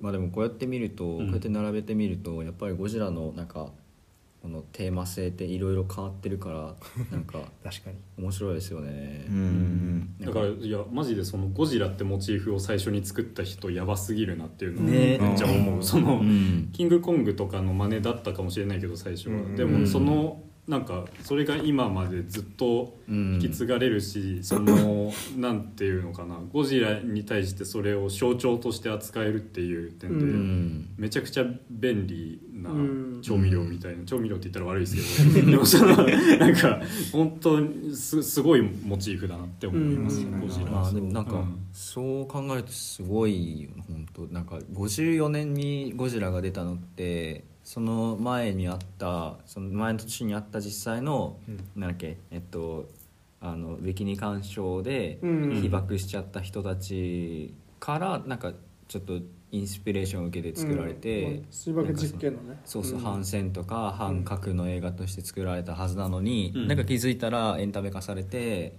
なんか子供とかいるしあのなんか何なんか背中でこう飛んだりもするしみたいな ねそう。尻尾でスライディングしてんのとか見たことある。そうそう。そうなん。か反戦っていうメッセージだった映画がなんか商業的ななんか大衆向けの映画になってなんか金儲けのために作られるようになって、うん。で最近またそのあのなんかメッセージ性もまた持つようになったみたいなうん。感じでなんかいろんな使われ方がしてるし、うん。その反戦だった反戦のテーマの映画をその商商業主義にしてなんかあの何こう金を得ようとするっていうなんかそういう考え方って、うん。まあなんかうーんなんだろうな。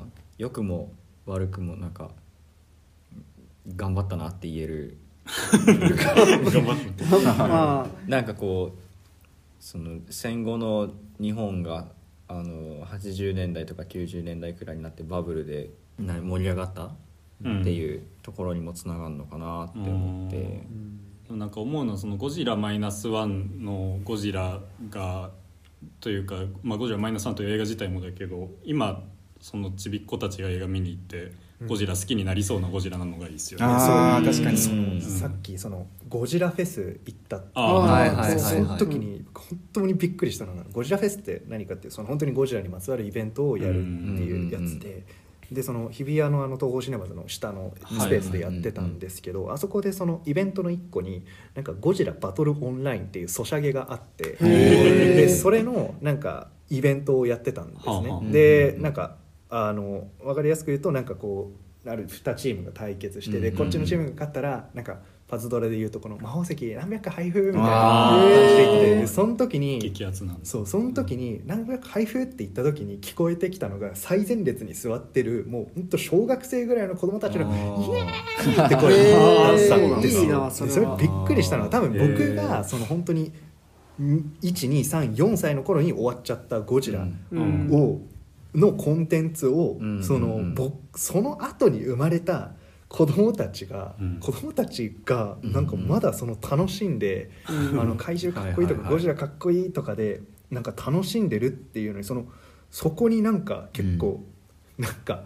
すごいびっくりしたと同時に、うん。これなんかこの僕でさえなんかやっぱそのゴジラっていうのが引き継がれててうん。嬉しいなって思うから、そのそれこそ平成とか昭和から見てた人からしたら、うなんかなんか信じられないことなのかもしれないなっていう。確かに、うん。確かに。だから受け継がれてる。そう確かになんかうん。反戦とか反核みたいなそういう、まあ、最小かつ重要なテーマは、うん。まあ、だんだんなくなってきてる、まあ、完全になくなったわけではないし、うん。当然あの、こうん。あの要所要所であの、うん。そういうテーマを復活させられてると思うけど、うん。まあなんかそういうところなしにシンプルになんかあのな怪獣がね、うん。なんか大画面で暴れ回ってるみたいな、うんでうんかっけえ怪獣が怪獣がかっけえっていうのがどんどんどんどんなんかまだ受け継がれてるっていうのは本当になんかシンプルに嬉しかった。確かに。だって我々の世代って多分親が好きだったりするから、じゃないですか。だから俺はお父さんが多分結構好きで、うん。家にちっちゃなフィギュアがあったんですよ。あそうなの？でゴジラ見たことないけど、うん。なんとなくゴジラっていうのもフィギュアとか見たし知ってたし、ん。あの主題歌「トゥトゥトゥトゥトゥトゥ」ってやつは上うん。知らなくゴジラの曲ってあんま知ってなくて実は、はいはい。なんとなくなんかそうそれゴジラなんじじゃない？か ななんかそのあのあの海のシーンで、あん。これゴジラの曲なんだって初めて知ったらしくて。へえ？ゴジラマイナスワンで？完全に初めてではないけど。なんかまあまあまあまあでもね。そういえばこれってゴジラだったな。ってなまあ有名すぎるとそういえばこれゴジラってなって再確認して、うわこれ俺でさえなんか熱いってなってんだから、もうゴジラファンの人からしたらこれ流れるのたまんないだろうな。って、うん。サントラ流れた時は確かにクライマックスの使い方超かっこよかった。あれそう。あれよかった、あのあの曲ってその普段ゴジラがその、ゴジラ東京湾に出現みたいなところでのでトゥントゥトゥトゥントゥントゥントゥンから始まってはいはいはいゴジラがその陸上歩き出すぐらいでトゥトゥトゥントゥトゥトゥンってなるんですけどなんかゴジラのかっこいいシーンじゃなくて人間がかっこいいシーンが流れてきてうん。確おおってなったってああれは逆逆なんだっていうあーってなるほど。あれはよかった。ゴジラじゃなくってなんか船がやってきたみたいな。そううん。船がやってきたっていう。そうね。うん。僕はまあでもそういうふうにうん。引き継がれて。そうだからこのまんま「シン・ゴジラ」とか「ゴジラマイナスワンとか出なかったらだから俺らが大人もっと上になってその子供世代とかがもし、うん。まだに多分ゴジラが引き継がれたかどうかっていうのはあんま分かんない、どうなんだろうか、まあ、だんだんと少なくとも絶対衰退していくよなって思ったから、うん。そういう面ではね今作とかはすごい役割を果たしたかなって。そうですね、うん、だからまあいろいろねさっきもその映画を見ていくと、まあ、気になるところもいっぱいあるけども、基本的にはまあエンタメでかい娯楽映画としてはなんか全然ちゃんとうん。完成されてるし、うん。でそれをちゃんとそのそれこそこれを原体験にできる人世代もあってっていうのはなんかすごいいいありか映画としての立ち位置だなっていうか,、うん。それこそその人たちが例えば大人になった時にもう一回見て、まあ、もう一回好きになるでもいいしいろいろまた相対的に見るでもいいけど、その映画体験を作るという意味ではすごくいい。確かにう確かに、んなんかそれで言うと「シン・ゴジラ」を最初に見た人ってゴジラかっこいいってなるのかなっていうのが気になってて。怖さはシン・ゴジラは結構。ああ怖さはそうか、そう俺すごいその「イフ」を覚えた。うん。イフ、うん。うん。イメージがあるシン・ゴジラに対して。うん。かっこいいと思うというより怖すぎてうん。うん。かなわないんだなっていう絶望感とともに記憶されたなんかめちゃくちゃでかい台風みたいな感じそうそうそうそう。なんかそういう災害のイメージも強いし、うん。そうラストシーンとか結構怖かったですよね凍結されて。あー。あれめちゃくちゃ怖い第なんよね第五？第五？形態第五とか言われてるやつ。携帯があんの？うん。シン・ゴジラは。シンうん。そうシン・ゴジラ。シン・ゴジラそう最初なんか魚じゃんって思ってうん。なめ,、舐めてたらうん。なんか とんでもない化け物が誕生してるっていうの。うんそうでもしそうかしんそうだからなんかなんかなんなんだちびっこに聞いてみたいんですよね。確かに。シン・ゴジラのいやちびっこはなんか「シン・ゴジラ」見てゴジラかっこいいとはならなさそうなイメージがあるというか 難しすぎるしちょっと映画としていやそううんでも確かに。うん。公開当時とかツイッターでなんかそう子供がなんか泣きそうになりながら見てたとか流れてきたした記憶あるけどすごい。めちゃくちゃ怖そうに見てたみたいな、うん。そういうでしかもまあ30じなんだっけ「シン・ゴジラ」の後のうん。7年ぶりので、まあ、こんだけ大ネタでやった中で山崎隆がすごいなんか検討した。いやそうだよね。うん。なんかそうさっきもちょっと話し上がってたけど「シン・ゴジラ」みたいなことをしたら絶対に負けるって思ってたから、もう全然違う。もう本当に人間ドラマって自分のフィールドで戦ったみたいなことを本人も、うん山崎隆本人も言ってて、まあ、それその点ではもう大成功、うん。そうだなそうだから俺も最初雑感で言ったなんかそのなんか商業映画はみたいな、そういうキモい態度はその本当良くないんですよ。売れるもんはい割とそれはいいもんだっていうのは、うん。その山崎隆がずっとそのなんか背中を見せ続けているといえばそうで監督たちに。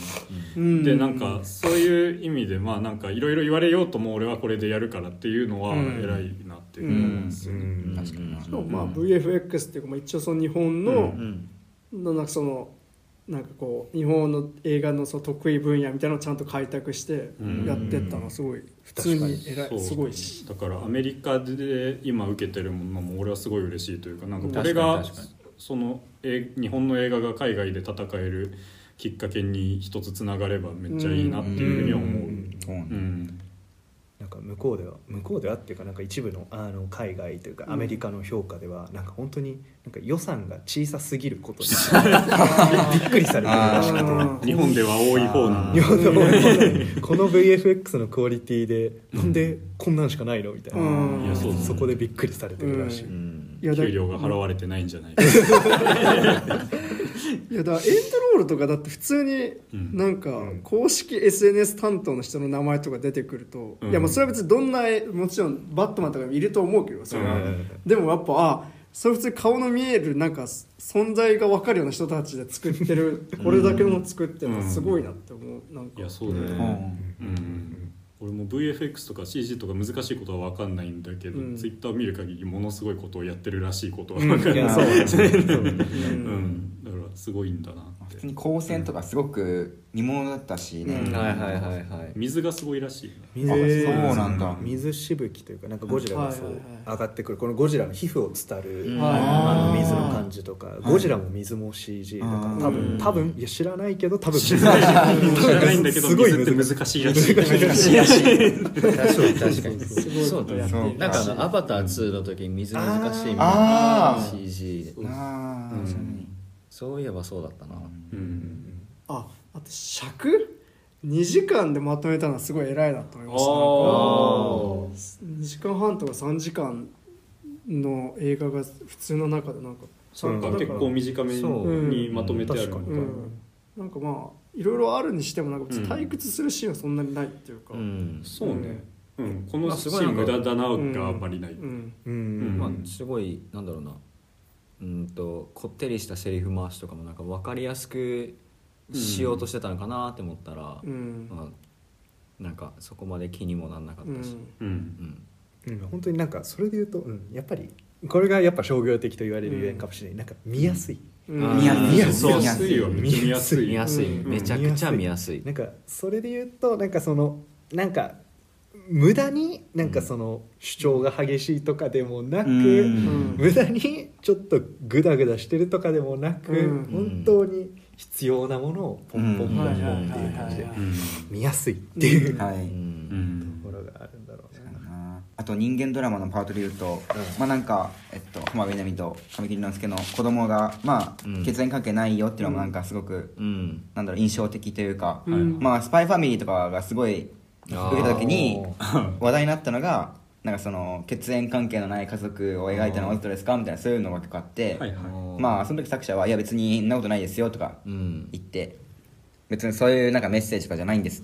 それをしたくて、そうしたくじゃないんですよみたいな。まあ、うん。設定的にそうせざるを得ないでしょ。うんみたいな、あって。まあまたそういうのを思い出しましたね今回の。ううん。ん、うんやっぱりみんな本当にみんなその敷島もあののりこもその子供あきこか。はいあきこも。あみんなあきこみんななんか家族を失ってるっていうのがうん。本当になんか身寄りが本当に誰もなくてでその3人がなんか一緒の屋根の下で暮らしてるっていうのは、うん。うんやっぱりなんなんて言うんだろうな。まあなんか確かにそこはちょっと急に現代的というか、うんうんそこはなんかでのりこさん？うんうん。共働きのあの家族を助けにのりこさん？ああのりこさん。あの安藤サクラあかあのさあーあれそううん。そうそう。とのりこさん。蔵はすみこさん。すみこさんか申し訳ないまあ共働きの家族うん。のとこ面倒見る。本当に近所の人みたいな設定もなかなかまあうん。今日印象的でしたね。ううんんどうでしょうそろそろ。うんうんうん。今1時間半ぐらい撮ってるあああ。ここ最近で最長かもしれない。すごい。あ本当です すごい面白い。我々だけじゃうん。わから45ない。分あと15分したらゴジラマイナスワンと同じ尺。やばいやばい。あマジですごい。な いやいやでも。な喋り残した。あれと確かに。残したあと最後に。俺浜辺美波さんはすごい良かったです。いやーよかったな。なんかめちゃくちゃねまあよくみんな言ってるけどやっぱその戦昭和の人感がすごいあるっていうか。新仮面ライダーとかもねえ。ドハマりしてた。個人的にはすごいハマってたと思ってう。ん、るけどなんかなんだろう。なんかあのもちろん全然なんか華やかな人ではあるけど、うん。なんかああいう昭和の違和感がない感じっていうか、うん。すなんかあれなんだっけ？その浜辺美波と神木隆之介って朝ドラあーランマン。あー。そう「らんまん」の主演2人と全く一緒らしくて。本当朝ドラにゴジラ来たみたいな。なんかそう。あじゃあ途中で平和になってたシーンはあれ朝ドラをやってた。朝ドラ朝ドラみたいだしそこだけ朝ドラえ。なんか あのアコギのなんかいいサウンドが。はいはいはいフリーでしかないっていう。で衣装もさ朝ドラの感じがすごい。うんうんうんああ予算カットしたんじゃない、え朝ドラから借りてきたんじゃない？そういうもんなんじゃない。当時のまあね、まあまあ汚しとかをやるとああなるのかなって思ったりして、ううん。ん色味とかこういうもんなんだな、なんかあの 俺朝ドラちゃんと見たことないんで朝ドラっぽいかわかんないですけど、あのあの綺麗になった敷島家をまずその、うん。エスタブリッシュメントショットっていうかその,、あの引きで撮った後あの表札に一回寄って中入る感じとかがすげえあの状況説明カットとして非常になんか教科書的な感じがしま はいはいはいはい。テレビドラマ的。みたそうね。なんか時間が経ってこうバイクに乗ってきましたみたいな。ああ、うん。バイクね。あのすあゴーグルみたいなのつけてゴーグル。うん。バイクとかなんかかっこよく使ったらもっと面白かったかもしれなないあのバイク結構謎じゃない？ね。あれ逃げた人は結構かっこいい人だったかもしれない。結構象徴的な感じで使われてるたのに。あれは何のん。何を？なんかまあその周りの家との対比で言うとまあまあやっぱりまうん。あ敷島は本当にね稼いでんぞみたいな。うん。そうそう。いやでもそれだけなんかなってういう。ん。うん。ちょっとあのバイクはまあなんか使いよう。うん。なのかなっていうまあうん。そうですね、うん。感じはアキラのショットをやってほしいみたいな。ノープでやったみたいにね。そう。そう思うとノープやんちゃですよ。うん、うんそのところですか？ねはい。すかね。はい。い。やーありがとうございます。いやーすごいいい面白い。めちゃくちゃ面白かったです、いえいえ。うん。評価もすごい。思い出したらまたなんうん。か話しちゃうかもしれない。いやいやでもすごいぜ楽しかったです。はい。ありがとうございましありがとうございたました。ひミュージカル映画があった。おーぜひ。確かにミュージカル映画界とかももしかしたらミュージカル映画界そうですね。うん。いい,、うんいいですね。お呼びするかもしれない。やりたいな。あ、はい。ぜひぜひ。ぜひやりたい。です、でえーっと次回扱う映画。は何ですか？くビえ？首 首。でいいですか、はい。ここにかけて邦画を急にうん。邦画2連続。ナポレオン。ナポレオンとかあるけど。あとは何だろう。ボルテックスとか。ウィリー・ウォンカ。あー。ウォンカももうすぐウォンカそうだなちょっと12月やばいんでねそんな感じで。ボルそうですね、うん。各自で。各自で行きましょう。各自見るように。首は、まあ、北野武ビートたけし新作、まあ、これはぜひ見ておきたいですね、そうですね、はい。まあ4人で絶対やるぞっていうのは首ということで、はい。とりあえずはい。いきましょう、はいな感じかな。はい。そうですじゃあエンディングいきましょう。はい。エンディングいきます。あれなんか告知とかあったでしょ告知ですか？告知。告知はあブログブログやってます。あ本当ですか？ブログやってます。なんかうんなんかコミュ障が書いてるブログみたいなのやっててまあなんかもうえどどう告いや別になんか告知するほどのもんじゃないですけどブログはやってます。あななんかえ何？リンク載ってますか？リンクまあじゃあえなんかやば。いやいやちょ どっちでどっちでもいいですけどあまあじゃあ一応載せて。ラジオエイティーンズのアカウントのフォロワー数よりも本田さんのツイッターのフォロワー数とかの方がえマジ？お多いんじゃないかと。うん。ああ全然ありじえるけゃあむしろど本田さんになんか拡散してもらって。ああもちろんこのこのこの告知してもらう。告知しますよ。告知しますします違う。めちゃめちゃします告知。お願いします。はい。